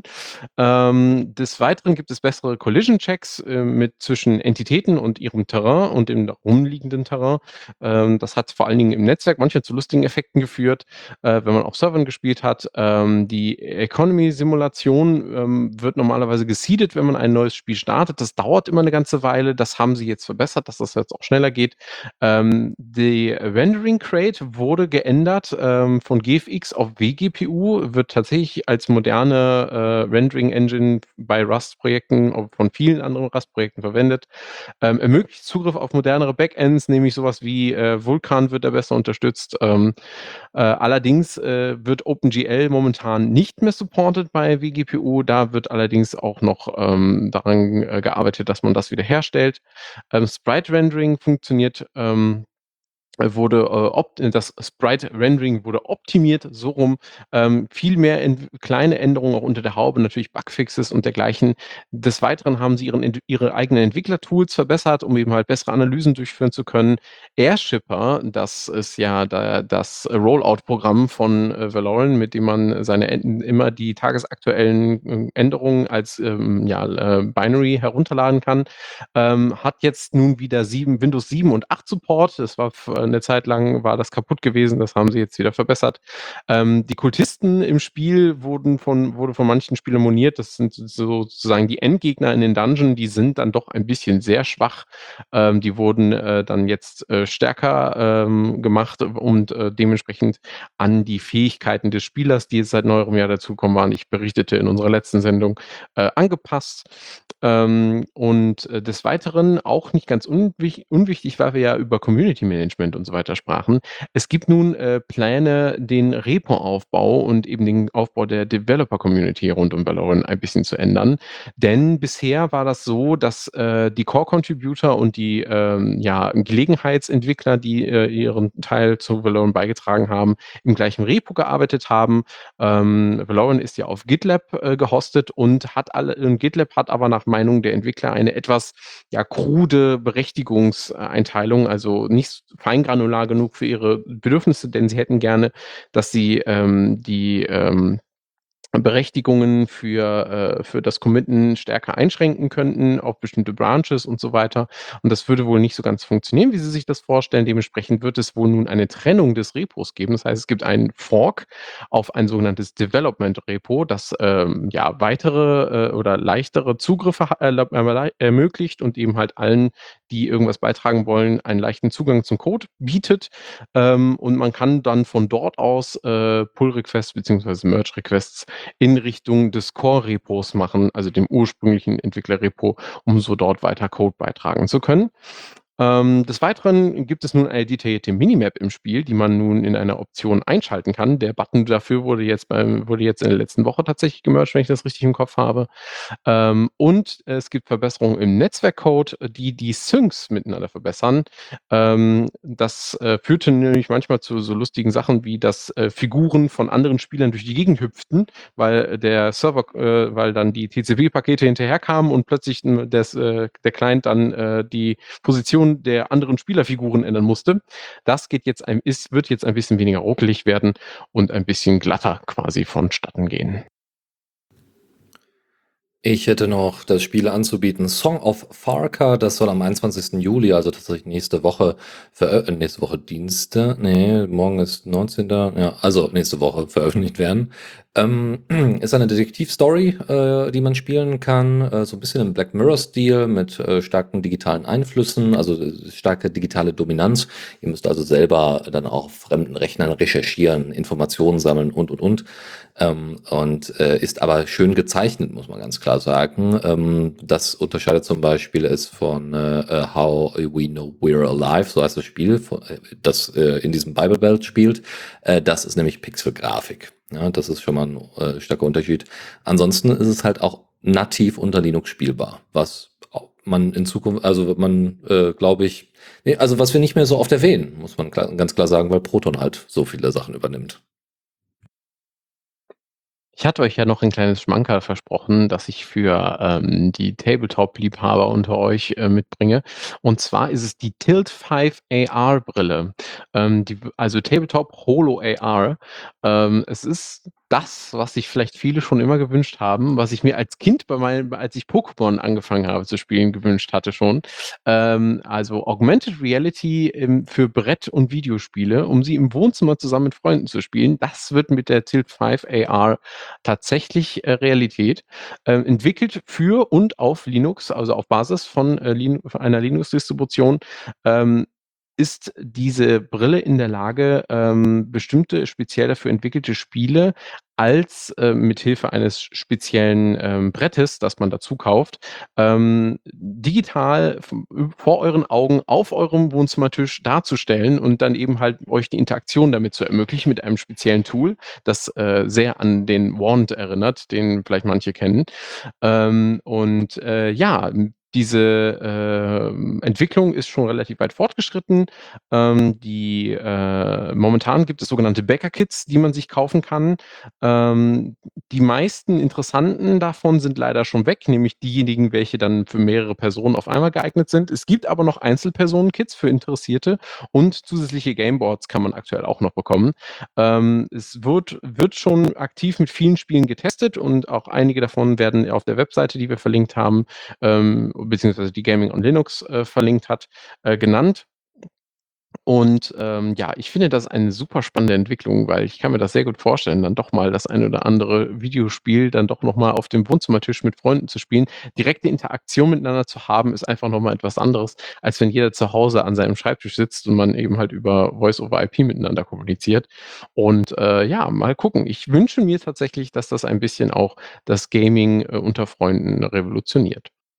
Kann es auch äh, Personen äh, simulieren? Weil dann könnte man ja trotzdem in seinem jeweiligen Häuschen sitzen. Äh, Aktuell nicht, nein. Ah, weil ja. dann müsstest du wahrscheinlich zusätzliche Bretter haben, auf denen die Personen dargestellt werden. Also ich glaube, das ist äh, so noch nicht, so noch nicht geplant, nein. Ja, je nachdem, wie groß die Spielflächen sind. Wäre ja gut, wenn sie erstmal das eine gut hinbekommen und sich, ne, one, do, do one thing and do it well und danach kann man weiterentwickeln und so. Ein Spiel, beziehungsweise eine Demo, die ich euch heute mitbringe, ist äh, Death Trash. Äh, könnt ihr euch auf Steam schon angucken. Äh, ist, glaube ich, gerade im Early Access, wird auch nativ für Linux veröffentlicht werden, ist auch pixelartig und ist ein, also eine, eine Welt, die da geschafft, also wirklich krasses Worldbuilding, was die da betrieben haben. Es geht um kosmische Horrorwesen, es geht um schießwütige Punks, es ist einmal inspiriert von so postapokalyptischen Welten als auch so Cyberpunk-Klassikern. Ähm, und äh, ihr könnt einfach mal in so einem relativ Oldschool, in so einer Old, Oldschool-Rollenspiel-Attitüde, könnt ihr einfach mal die Demo spielen von Death Trash. Das einfach mal nur als Hinweis, dass das auch schon für Linux verfügbar ist. Und ich habe noch eine kurze Info mitgebracht. Das Indie-Game Studio Wolfire Games, welches Spiele wie Receiver 1 und 2 gemacht, Lugaru oder Overgrowth, hat aktuell diesen Monat Rabatte auf äh, ihre Spiele. Den Link habe ich in die Shownotes gepackt. Da könnt ihr euch deren Spiele auch mit Rabatt gerade holen. Overgrowth ist übrigens ein sehr lustiges Spiel. Es ist ein Fighting Game, wo man so Tiercharaktere hat und äh, der Entwickler sehr sehr viel Detailliebe daran hatte, diese Physik von Kämpfen und mit Waffen kämpfen und äh, wie die Charaktere sich bewegen. Da gibt es auch einen sehr ausführlichen Entwicklerblog zu, falls da jemand Spaß an so einer Entwicklung von so einem Spiel hat, irgendwie zu erfahren, wie gewisse Sachen gemacht werden, kann er sich ja mal durch die alten Blog-Einträge kramen. Äh, da gibt's immer YouTube-Videos, wo der Entwickler, äh, der einzelne Entwickler, der daran arbeitet, erzählt, wie er daran gearbeitet hat, die Physik realistischer zu machen und halt sehr spektakuläre Kampfszenen zu inszenieren. Ich habe euch noch mitgebracht My Brother Lives in a Canyon. Ebenfalls ein Indie-Game ähm, über verschiedene Plattformen verfügbar und deshalb so interessant, weil auch der dieses Spiel einen freien äh, Source Code hat. Das heißt, die Engine ist Open Source, basiert auf Godot und ähm, das Einzige, was man sich tatsächlich beim Entwickler kaufen muss, sind die Assets. Das heißt, die tatsächlichen Spieleinhalte wie äh, ähm, ja, Oberflächen, Grafiken und so weiter müssen erstanden werden. Allerdings die auf der Engine kann man, die kann man sich fleißig forken, kann darauf weiterentwickeln, kann sie verbessern, wie man das lustig ist. Der Source Code äh, ist äh, auf mybrotherlivesinacanion.com verlinkt. Zum Spiel selber, My Brother Lives in a Canyon spielt in den USA, wie man sich denken kann, und ähm, ist tatsächlich ein, auch eine Art Walking Simulator. Also man erlebt eine erzählte Geschichte dadurch, dass man sie betritt und dort eine, einen von zwei Brüdern spielt. Ähm, und man ja, kommuniziert mit dem im Titel erwähnten Bruder über ein Walkie-Talkie, während man sich äh, ja auf den Weg begibt, dem einen das Spiel vorgibt, um die Geschichte dieser beiden Brüder zu erleben. Erinnert irgendwie ein bisschen an ähm, Firewatch, oder? Wollte ich gerade Ja, sagen, tatsächlich. Firewatch. Ich glaube, es war, vom, äh, wenn man den Entwickler fragen würde oder die entwickelnde Person, ich wette, Firewatch wäre da ein äh, Inspirator. Übrigens ein fantastisches Spiel, gerne auch nochmal ausprobieren. Und als letztes hätte ich noch äh, auch wieder ein natives Linux-Game, äh, äh, das nennt sich Indoorlands. Das ist so was wie Rollercoaster, äh, Rollercoaster Tycoon, ähm, nur ähm, erstens nochmal deutlich detaillierter. Ähm, zweitens ist es Indoor, wer hätte es gedacht bei dem Namen Indoorlands. Und ihr habt unglaublich viele Einstellungsmöglichkeiten. Also mit detaillierter ist, man sieht halt den Gesichtsausdruck der einzelnen Personen teilweise. Ähm, und die ein mit Einstellmöglichkeiten meine ich, ihr könnt halt jedes, weiß ich nicht, jedes Ferris Wheel oder was auch immer ihr da habt, könnt ihr entsprechend die Farben setzen. Also wenn ihr damals unter Sims, SimCity oder sonstige Sachen schon unglaublich viel auf Customization Wert gelegt habt, macht das dort doch auch nochmal. Gut, und somit kommen wir zum Kommando der Woche. Genau, und äh, mein Kommando der Woche für euch, das ich euch versprochen habe, ist Tealdeer. Also tatsächlich auch T-E-A-L-D Doppel-E-R. Tealdeer ist ein Client für TLDR, also ein, äh, ein Client für, äh, diese, ähm, für dieses Programm in Rust geschrieben. Sehr schnell, ich habe es gerade ausprobiert und es verglichen. Es sind zwar nur gefühlte Millisekunden, aber es ist trotzdem spürbar. Ähm, wird genauso wie TLDR verwendet, also TLDR und dann den Befehl, den man haben will. Ähm, der Fokus von TLDR liegt eben halt auf kurzen Beschreibungen und Benutzungsbeispielen, verwendet ist also sozusagen eine Kurzvariante von man für ähm, von euch verwendete Programme. Ähm, und äh, ja, man muss vorher, bevor man TLDR verwendet, daran denken, einmal den Cache aufbauen zu lassen mit TLDR minus minus Cache, um äh, eben halt aus der Manual DB einmal die Kurzbeispiele sozusagen generieren zu lassen. Und ähm, wer sich genauer für TLDR interessiert, beziehungsweise darüber noch mehr hören möchte, in Folge 135, das war 2014, wurde bereits mal in einer Linux Lounge von TLDR berichtet. Ähm, und dementsprechend, ja, äh, hiermit habe ich euch einen neuen Client für diesen Befehl ähm, vorgestellt. Herzlichen Dank. Und somit kommen wir zur letzten Rubrik. Tipps und Tricks. Und da habe ich direkt einen Link für euch, nämlich Work in Progress von Bleep Track. Work in Progress ist eine Videoreihe von Bleep Track. Bleep Track ist eine deutsche ähm, generative Kunst, Künstlerin, also die generative Kunst macht, das heißt auf Codebasis äh, selber Kunst generiert. Ähm, kennt ihr vielleicht, wenn ihr im Chaos-Umfeld unterwegs seid. Ähm, Work in Progress äh, ist nicht nur, damit ist nicht nur das, äh, also das ist eine gesamte Videoreihe auf YouTube, die stattfindet, die ihr einfach abonnieren könnt. Äh, dies ist Folge 47, die ich euch ans Herz legen möchte, weil sie dort unter anderem auf den äh, 11T Static Site Generator eingeht und grundsätzlich sehr, sehr spannende generative Kunst auf ihrer Webseite anbietet. Da also mal einen Blick reinwerfen. Ansonsten habe ich noch einen weiteren Tipp, das sind die äh, sogenannten Feather Icons. Äh, einfach ein weiteres äh, Repo, wo ihr sehr, sehr viele äh, Icons, äh, also Icons, die ihr so in, ähm, in äh, wie heißt es, in, in euren Web, im Webinterface benutzen wollt und dann auch benutzen könnt ähm, und könnt da dann auch Farben und so weiter direkt im Browser gerade ausprobieren und dann eben schauen, ob das, ob diese riesige Auswahl an Icons für euch passt und reicht. Ich nutze ja gerne die Tipps und Tricks auch dafür, um nochmal Alternativen vorzustellen, äh, über die ich gestolpert bin. Und in diesem Fall habe ich äh, äh für euch dabei Chatwood, ähm, eine CR-Software, also Customer Relationships, äh, Relationship. Ähm, die äh, ist eine OSS-Alternative zu Salesforce oder Zendesk. Viele von euch, die vielleicht schon mal in irgendeiner Form äh, sowas, schon mal einen Webshop oder so besucht haben, sind bestimmt schon mal über diese Plattform gestolpert. Ähm, Chatwood in diesem Fall bietet auch Integrationen mit vielen Plattformen, was natürlich selbstverständlich ist, denn man möchte nicht unbedingt vielleicht einfach nur alles per Mail machen, sondern hat vielleicht auch noch mal andere Anbieter, über die man diese ganzen Support-Kanäle irgendwie zusammenbringen will. Es ist eine Ruby on Rails Web-App mit Vue.js als Frontend. Ähm, man kann sie über sich über ein Cloud Storage äh, zum Beispiel hosten lassen. Ähm, man kann äh, sie auch selber hosten, also sie ist komplett self-hostable. Allerdings ähm, bieten sie zumindest selber gerade keinen Cloud as a Service dafür an. Ähm, da muss man sich, äh, muss man also in jedem Fall selbst tätig werden. Und als zweites habe ich noch dabei MakeDepp. Ähm, viele von euch äh, oder hoffentlich viele von euch haben sich schon mal mit äh, Linux zumindest mal auseinandergesetzt, auch wenn man manche eher das eher freiwillig vielleicht getan haben ähm, und kennen das AUR, ähm, das Arch User Repository ähm, entsprechend zum äh, Make-Package, äh, äh, zumindest äh, das zu den Package-Build-Dateien, die im AOR verwendet werden, äh, benutzt wird, gibt es MakeDep jetzt für das DUR, also das Debian User Repository, welches inzwischen umbenannt wurde zu MPR, ähm, also zu MakeDep äh, Reposit Package Repository.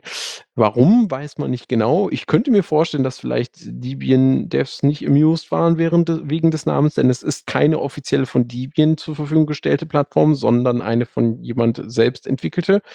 Ähm, jedenfalls, long story short, MakeDepp ist eine Plattform für user-reviewte Pakete, die man in Debian dann eben halt selbst kompilieren kann, um sie dann dort ordentlich paketiert in sein System zu integrieren. Ähm, eben halt für all solche Software, die über die normalen Debian Paketrepositories nicht verfügbar sind. Ich habe nur noch ein ganz kleines Thema, nämlich äh, ich schicke euch noch einen Link hinten dran für mehrere LaTeX-Tools und Editoren, die ihr benutzen könnt. Unter anderem war da auch das Tool Setzer drin, was wir schon in der Sendung hatten. Und zu guter Letzt, weil wir dieses Thema heute hatten, woran Open Source Projekte scheitern können. Manchmal steht man vor dem Problem, dass man ein Projekt gefunden hat, was bereits äh, etabliert ist, also was halt äh, interessant ist, aber äh, nicht mehr weiterentwickelt ist. Und man fragt sich dann, gibt es irgendjemanden, der hat davon Forks gemacht? Und wenn man zum Beispiel auf GitHub nach allen Forks guckt, also die Liste aufmacht, dann sieht man halt jeder, der jemals irgendwo einen Pull Request gemacht hat, wird dann damit aufgelistet. Das hilft einem nicht wirklich dabei festzustellen, was ist denn ein aktiver Fork, der auch wirklich entwickelt wird. Und da habe ich ein kleines Tool in den Show Notes verlinkt, das heißt einfach Active Forks bzw. Webseite. Da gibt man ein GitHub-Repository an und er listet einem eine Liste an Forks auf, sortiert nach Interaktion und Likes äh, so dass man quasi hoffentlich eher finden kann äh, Forks, die noch aktiv genutzt sind und die dann hoffentlich aktuell entwickelt sind. Wunderbar. Und somit sind wir auch mit unserer letzten Kategorie durch. Äh, wir bedanken uns herzlich bei allen, äh, die mit zugehört haben, live bei uns im Chat mit dabei waren und kommentiert haben. Äh, herzlichen Dank an euch, Michael und Chris. Gerne, gerne. Sehr gerne. Und wenn ihr Ideen für weitere Schwerpunktthemen habt und euch dieses Setting hier gefallen hat, dann äh, gerne, gerne uns per Mastodon oder auch per E-Mail anschreiben.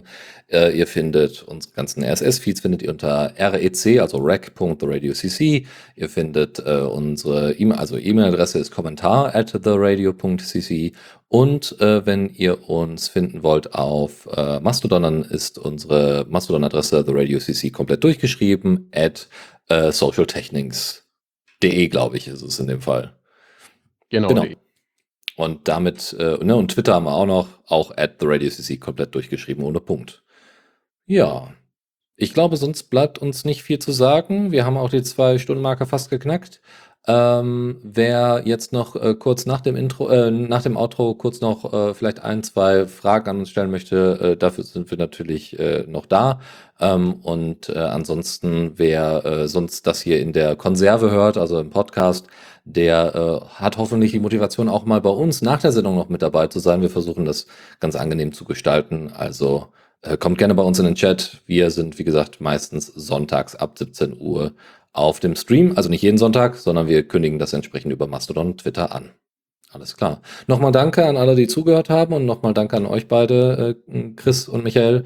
Und dann hören wir uns demnächst. Macht es gut. Tschüss.